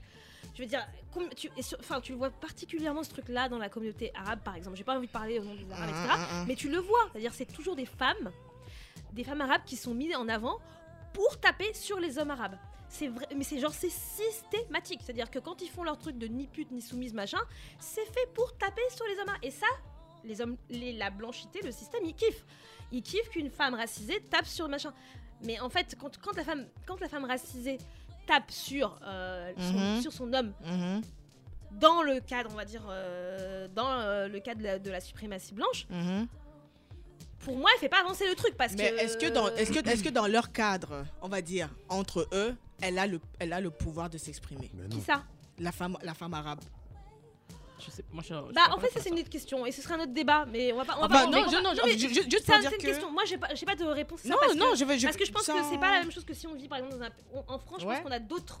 On a des failles en fait. C'est-à-dire que Non, c'est clair. par rapport au patriarcat de quelqu'un qui va vivre en Algérie, qui est né en Algérie, Non, par rapport à son frère clair. ou par un machin, en France, on a un autre cadre qui fait que on a quand même plus de possibilités, oui, de pouvoir parler même à l'intérieur de notre communauté. Moi, je voulais. Quand j'ai parlé des hommes, en fait, la narration, je voulais. Il y a l'école, tout ça, il y a plein de choses. Je voulais simplement que- dire que je trouvais en 2017, et c'est parti sur notre truc, mais moi, Ouais, en fait, je me suis mal fait comprendre. Je voulais simplement dire que je trouvais, et c'est peut-être, vous allez me dire si je me trompe, que la, na- que la narration, la façon dont on apprend, et c'est, elle, est, elle est faite par des femmes, en fait. C'est même Leonora Miano qui écrit sur la masculinité des hommes. Mais si c'était un homme qui l'avait écrit, tu penses qu'on l'inviterait partout? Tu penses Non, qu'un non, homme. non, non, je non, dis pas non, le contraire, non, non, non. non, Non, pas- mais je me pose la question de savoir aujourd'hui, les podcasts sont principalement Les faits par des femmes, les des écrits, projets, les des blogs, les initiatives, c'est des femmes noires qui. Quand- Mais vous avez pas com- donc du coup, vous La avez pro- pas- du coup, on s'est pas compris. Moi, je dis pas ça. Je dis pas le contraire. hein. Non, je me pose une question, moi. Je me pose une question. Je me pose la question. Ce que je dis, je me pose la question de savoir est-ce que vous remarquez aussi que finalement, parce que notre sujet, c'est de dire on s'approprie no- la- notre notre narration. Et j'ai l'impression que cette narration-là, elle est faite par des femmes principalement. C'est ce que je vois. Est-ce que je me trompe? Je ne Bah sais pas, mais c'est ce que je vois. hein. Non, c'est exactement ça. Bah, moi, je suis pas sûre parce que je connais pas toutes les initiatives et donc je peux pas machin. En tout cas, ce qui est visibilisé et ce qui est aussi visibilisé par la suprématie. Mais même dans la communauté, Non, même dans la entre communauté, Non, même dans la entre nous, entre nous, quand on fait des trucs, il y a Même qui toi. au premier banc Même, même Non, mais attends, euh, quand tu vas, excuse-moi, mais quand tu vas, euh, quand tu vas en banlieue, etc., les mecs ils font des trucs en fait. hein. Les, les- les militants dans les associations. Je euh, dis Oui, pas c'est que les vrai, gars ne font sont pas. Je parle de la narration. Je parle de, de s'approprier la narration. Je parle pas de faire des, de l'associatif, etc. Il y a pas de problème. Moi, je Ouais. connais pas ça. Je peux pas donner mon avis. Je parle de euh, s'approprier sa narration. dans les médias, quand, tu, euh, tu- tu fais de l'associatif, quand t'es militant, c'est pas, c'est pas s'approprier sa narration. Si, oh, Je ne dis pas forme. que ça l'est. c'est J'ai dit que forme. j'en parle pas moi, parce Moi, que je je non, mais pas. je suis d'accord Moi, avec je parle de tout ça, moi, je parle de pas que- narration. Je parle pas que des trucs, euh, on va dire, cool et chic, genre avoir un. Non, mais excuse-moi, mais je parle pas que de ça. S'approprier, sa- se réapproprier sa narration, c'est plein de choses. C'est euh, le mec qui va organiser. Euh, une association dans le quartier pour pouvoir faire sortir les gamins. C'est tout ça pour moi se réapproprier sa narration. C'est pas juste les films, les podcasts, c'est pas juste les trucs cool. les trucs mais- cool, on va dire peut-être que comme ils sont beaucoup plus visibilisés, qu'on va voilà, on va avoir des articles euh, dans Libé, dans machin tout ça, dans Nova machin, donc on va être validé par euh, on va dire par la suprématie. Effectivement, en tout cas, c'est quand tu le vois, c'est plus des femmes. C'est sûr, mais moi je pense que de toute façon les femmes aussi on fait, moins, on fait moins peur. Et ça, on peut pas l'enlever ce truc-là de se dire que il faut aussi qu'on se rend compte que quand t'es une femme, je veux dire quand Léonora Miano, elle, a- elle va sur France Inter pour dire, euh, pour parler de la masculinité noire et qu'elle dit des choses hyper fortes, hyper dures, je me suis dit, genre un mec noir qui dit ça devant ce groupe de journalistes euh, mecs euh, blancs le matin là sur France Inter, il pourrait pas dire ça. En fait, on, on lui dirait, Sur l'homme noir? Il pourrait pas en fait. Bah, en fait, Euh, le truc c'est que moi j'ima- j'imagine, en fait, je me suis posé la question, je me suis dit même qui Tu sais à qui elle s'adressait sur France Inter Qui À Ali Badou. Oui alors. Ouais mais Ali Badou frère, c'est pas parce qu'il s'appelle Ali Badou qu'il est, qu'il est, enfin, je veux dire, il est bien- c'est peut-être rebeu, mais le mec Ouais, il est, euh, un comportement totalement blanc. Mais ce que je veux dire en fait, c'est que je pense qu'on est peut-être pas d'accord ou machin. Et c'est pas, en plus ce que je dis, c'est pas, Non, non mais ce que je dis c'est pas genre en plus euh, genre que je le pense ou machin, je pense qu'effectivement effectivement les femmes on est en avant, on est machin. Mais je pense que tout ça n'est pas anodin aussi et peut s'expliquer aussi par aussi le monde dans lequel on vit qui peut-être nous favorise plus. De toute façon on le sait, les femmes les femmes vont plus à l'école, font plus à l'université. Enfin, on le sait que la, même la réussite sociale c'est plus les femmes. Mais moi, j'ai. Ouais, ça- Et ça vous pensez que ça, ça s'explique juste parce qu'on est On femmes va laisser Ouais, l'homme s'expliquer. Moi, s'ex- moi, moi, j'ai l'impression que c'est plus de la. Enfin, pas de la coïncidence, mais euh, je sais pas. Franchement, je voilà, je vais pas sortir trop du, du contexte et du paradigme dans lequel on se trouve, mais quand on regarde un petit peu du côté euh, des États-Unis, c'est un petit peu différent parce que la religion, elle est un peu plus présente il y a toute cette idée aussi, voilà, de, de, de, de, de- la religion et de qu'est-ce qu'un homme vertueux doit être, etc. Mais combien de pasteurs prennent leur micro pour casser euh, le- les, les hommes noirs, pour casser euh, la culture hip-hop, pour casser les machins? Donc t'as plein d'hommes noirs qui se lèvent pour c'est juste qu'ils sont pas médiatisés. Moi je suis sûr qu'il y en a ici. Si on leur donne le micro, euh, combien c'est de pères de famille, même de banlieue, pas C'est- forcément des beaux C'est quartiers. exactement pour ça que je dis que ce qui est visibilisé, ce sont les femmes. Mais il y a plein d'hommes qui font plein de trucs. Je veux dire, euh, même bah, de toute façon, regarde du coup le livre de Leonora Miano. En fait, c'est un livre, euh, c'est un livre collectif. En fait, ce sont des hommes en fait qui, Mhm. qui ont écrit, hein, euh, comme euh, Hamzat Boukari, euh, Yann Gaël euh, et d'autres. Voilà, ce sont des hommes qui font des Ouais, trucs dans leur truc. Et ils seront peut-être moins visibilisés, pourtant ils font des trucs, tu vois, eux aussi, Ouais, ils sont mais dans, euh, dans la réappropriation franchement, de leur. euh, euh, moi, moi, je pense qu'il faut, faut, faut crever l'abcès. hein. Enfin, tu vois, les, les, les mecs noirs, cis et tout, ils sont gentils, hein, mais à la fin de la journée, autour de moi, j'ai vu plus de mecs euh, noirs queer qui, qui, qui, qui se bougeaient le cul dans des assauts et dans des manifestations que des, des, des mecs renois euh, cis et en mode euh, ouais, on va, se- on va se bouger pour la communauté noire, euh, etc. Mais après, c'est à vérifier. Moi, j'attends de les voir. hein. Moi, je- j'ai toujours eu un peu cette fierté de dire euh, moi, je vois plein d'associations euh, féministes, mais euh, je vois pas d'associations les hommes s'organisent entre eux pour se questionner sur ce qu'ils sont. Voilà. C'est c'est tout. Moi, j'attends de voir. En tout Mais cas. en même temps, le privilégié. euh, Enfin bon, c'est encore un, c'est un autre débat. Ouais, ça a creusé. C'est un autre débat. Chris est seul mec, donc du coup, euh, ce serait à toi de nous dire. Après, quand tu dis homme, est-ce que tu dis homme hétéro ou est-ce que c'est. Ah mais complètement, moi je dis euh, météo, je parle pas de... Moi Ah. personnellement, en tout cas, les, les, les queers, les hommes noirs queer, et les, même les noirs, les hommes queer en général autour de moi, bah, je- après c'est peut-être parce qu'ils sont doublement euh, oppressés aussi, Ouais, qui se, qui- qui qui se sont beaucoup bougent le plus, cul, euh, euh, qui sont un petit peu plus vindicatifs. Bah mais évidemment, quand euh, t'as rien à perdre, de toute façon. mais, euh, hein, mais tu voilà. ta mais-. Je Non, mais mais bon, ça devrait pas être que, que ça, tu vois. Enfin, Ouais. je- moi, je trouve qu'on est trop. Putain, j'allais dire, on est trop gentil avec eux, mais je sais pas. Je, je- moi, je, franchement, je. Bon, voilà. ça a mis un petit froid alors, euh, du coup, euh, j'ai l'impression. mais Mais en tout, cas, pas- en, tout cas, en tout cas, tout ça, on va finir le, le débat parce qu'on a, on a, on a plus le temps et qu'on va laisser, euh, on va laisser Marina faire le mix. Mais euh, c'était aussi surtout pour ouvrir, et ça, ce serait euh, sans doute une émission qu'on pourrait faire, sur la, la- la diversité en fait de ces narrations, justement. Si, si certains ici pensent que c'est plus les femmes qui le font, etc., et ben la question aussi, et l'enjeu, c'est de se dire, euh, il faut une diversité en fait de, de- de ces narrations. Parce qu'en fait, euh, on est une communauté qui est diverse.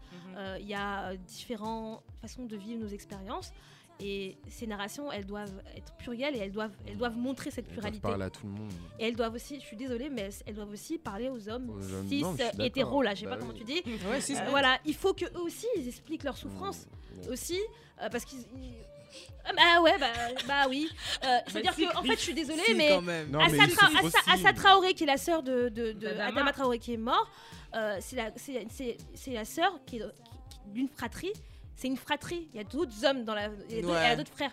Moi, je veux bien aussi entendre le frère de euh, Adama, en fait. Comment lui ressent aussi ça? Ouais. Voilà. Mais à Et je partir pense du que moment où on voilà. les traite pas de fragiles, c'est Il bon. faut, il faut qu'il y ait la diversité euh, de, de, de, cette, euh, de cette réappropriation de nos narrations. Et je pense que c'est d'ailleurs ce serait la seule façon pour que notre communauté soit bien en fait, pour que chacun soit bien et que qu'on se dise pas que non il y a telle personne qui raconte et c'est elle qui prend toute la place et, et tu vois voilà c'est ça il faut une diversité. Bon bah du coup on va on, termine cette émission.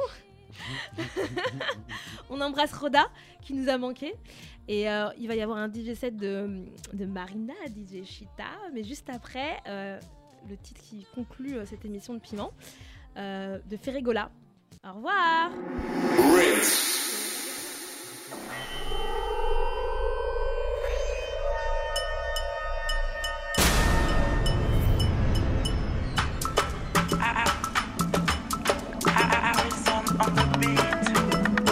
À chaque communauté, sa culture. Les padres, Ferregola. Claudicia. Robert Braza. Max Alain Gradel. motema mabe na kongo ekoma lokola metie ozwi ya baninga misusu ekoma ya konyokolo bato alingaka akonza bamasta na ye oyo bakola na pasi me kipe Magali Wora. Nadège Toubiana. Blaise Matuidi International. chicha Matoko Mabeto. Aïssa Thiam Fatou. abemi we belisa Gaïta Laza, le prince de Balthazar. abemi we belisa belisa DJ Merco. Yekia Badou, Cédric Nyakovic. d'atteindre les clés de la ville. Joël Salambi, Phil Montagnard, Messi Moukoula Sauce, Vital Kamer et les pacificateurs. banome odepitela ntongo obetisi mwana kartier ozalaka na mpiaka okoma na mbongo okoma lofundu alebiki oyo biki oyo biki oyo mpona mayele na yo moko. Ninga na bonde na yo. aletala matala tubu sa alekise nkise milima. Abemiwe belisa. Abemare michel moula entrepreneur. Karim kaya femme d'affaires. Charlie lapage à l'icône de sa génération. Buta bron ngemewa.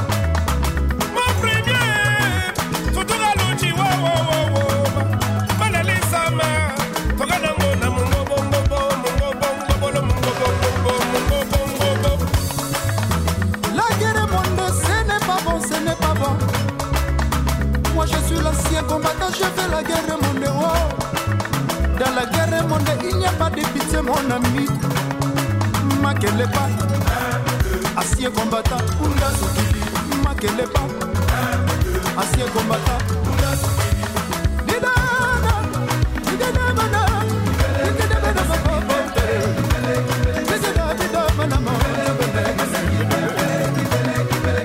kurucu dunia papane malemba anya ha yoka kurucu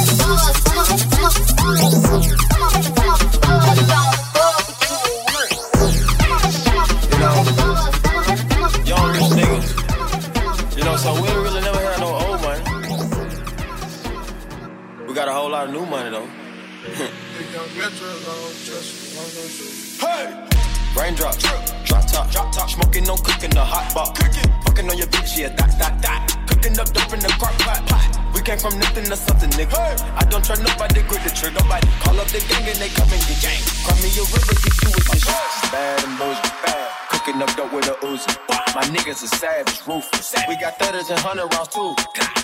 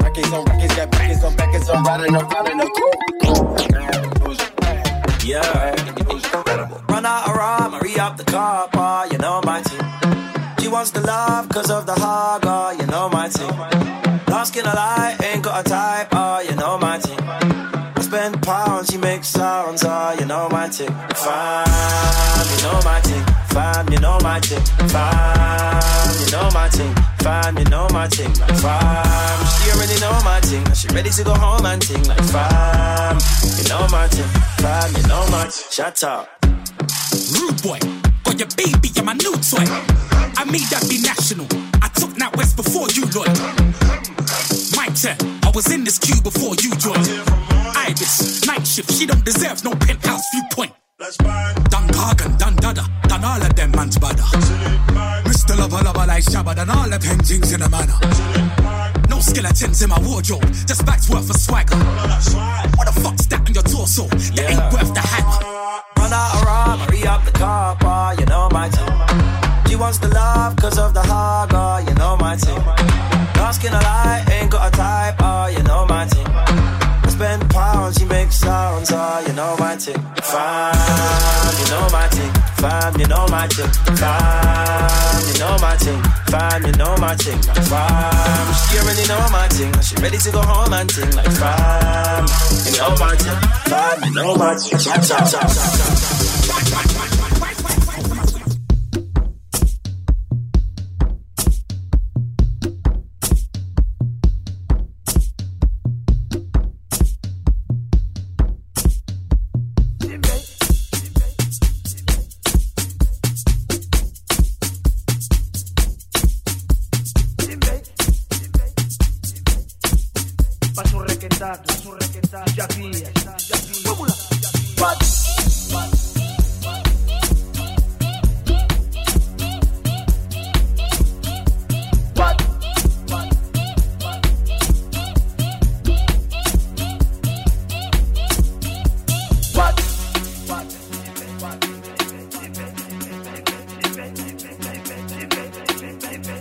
walk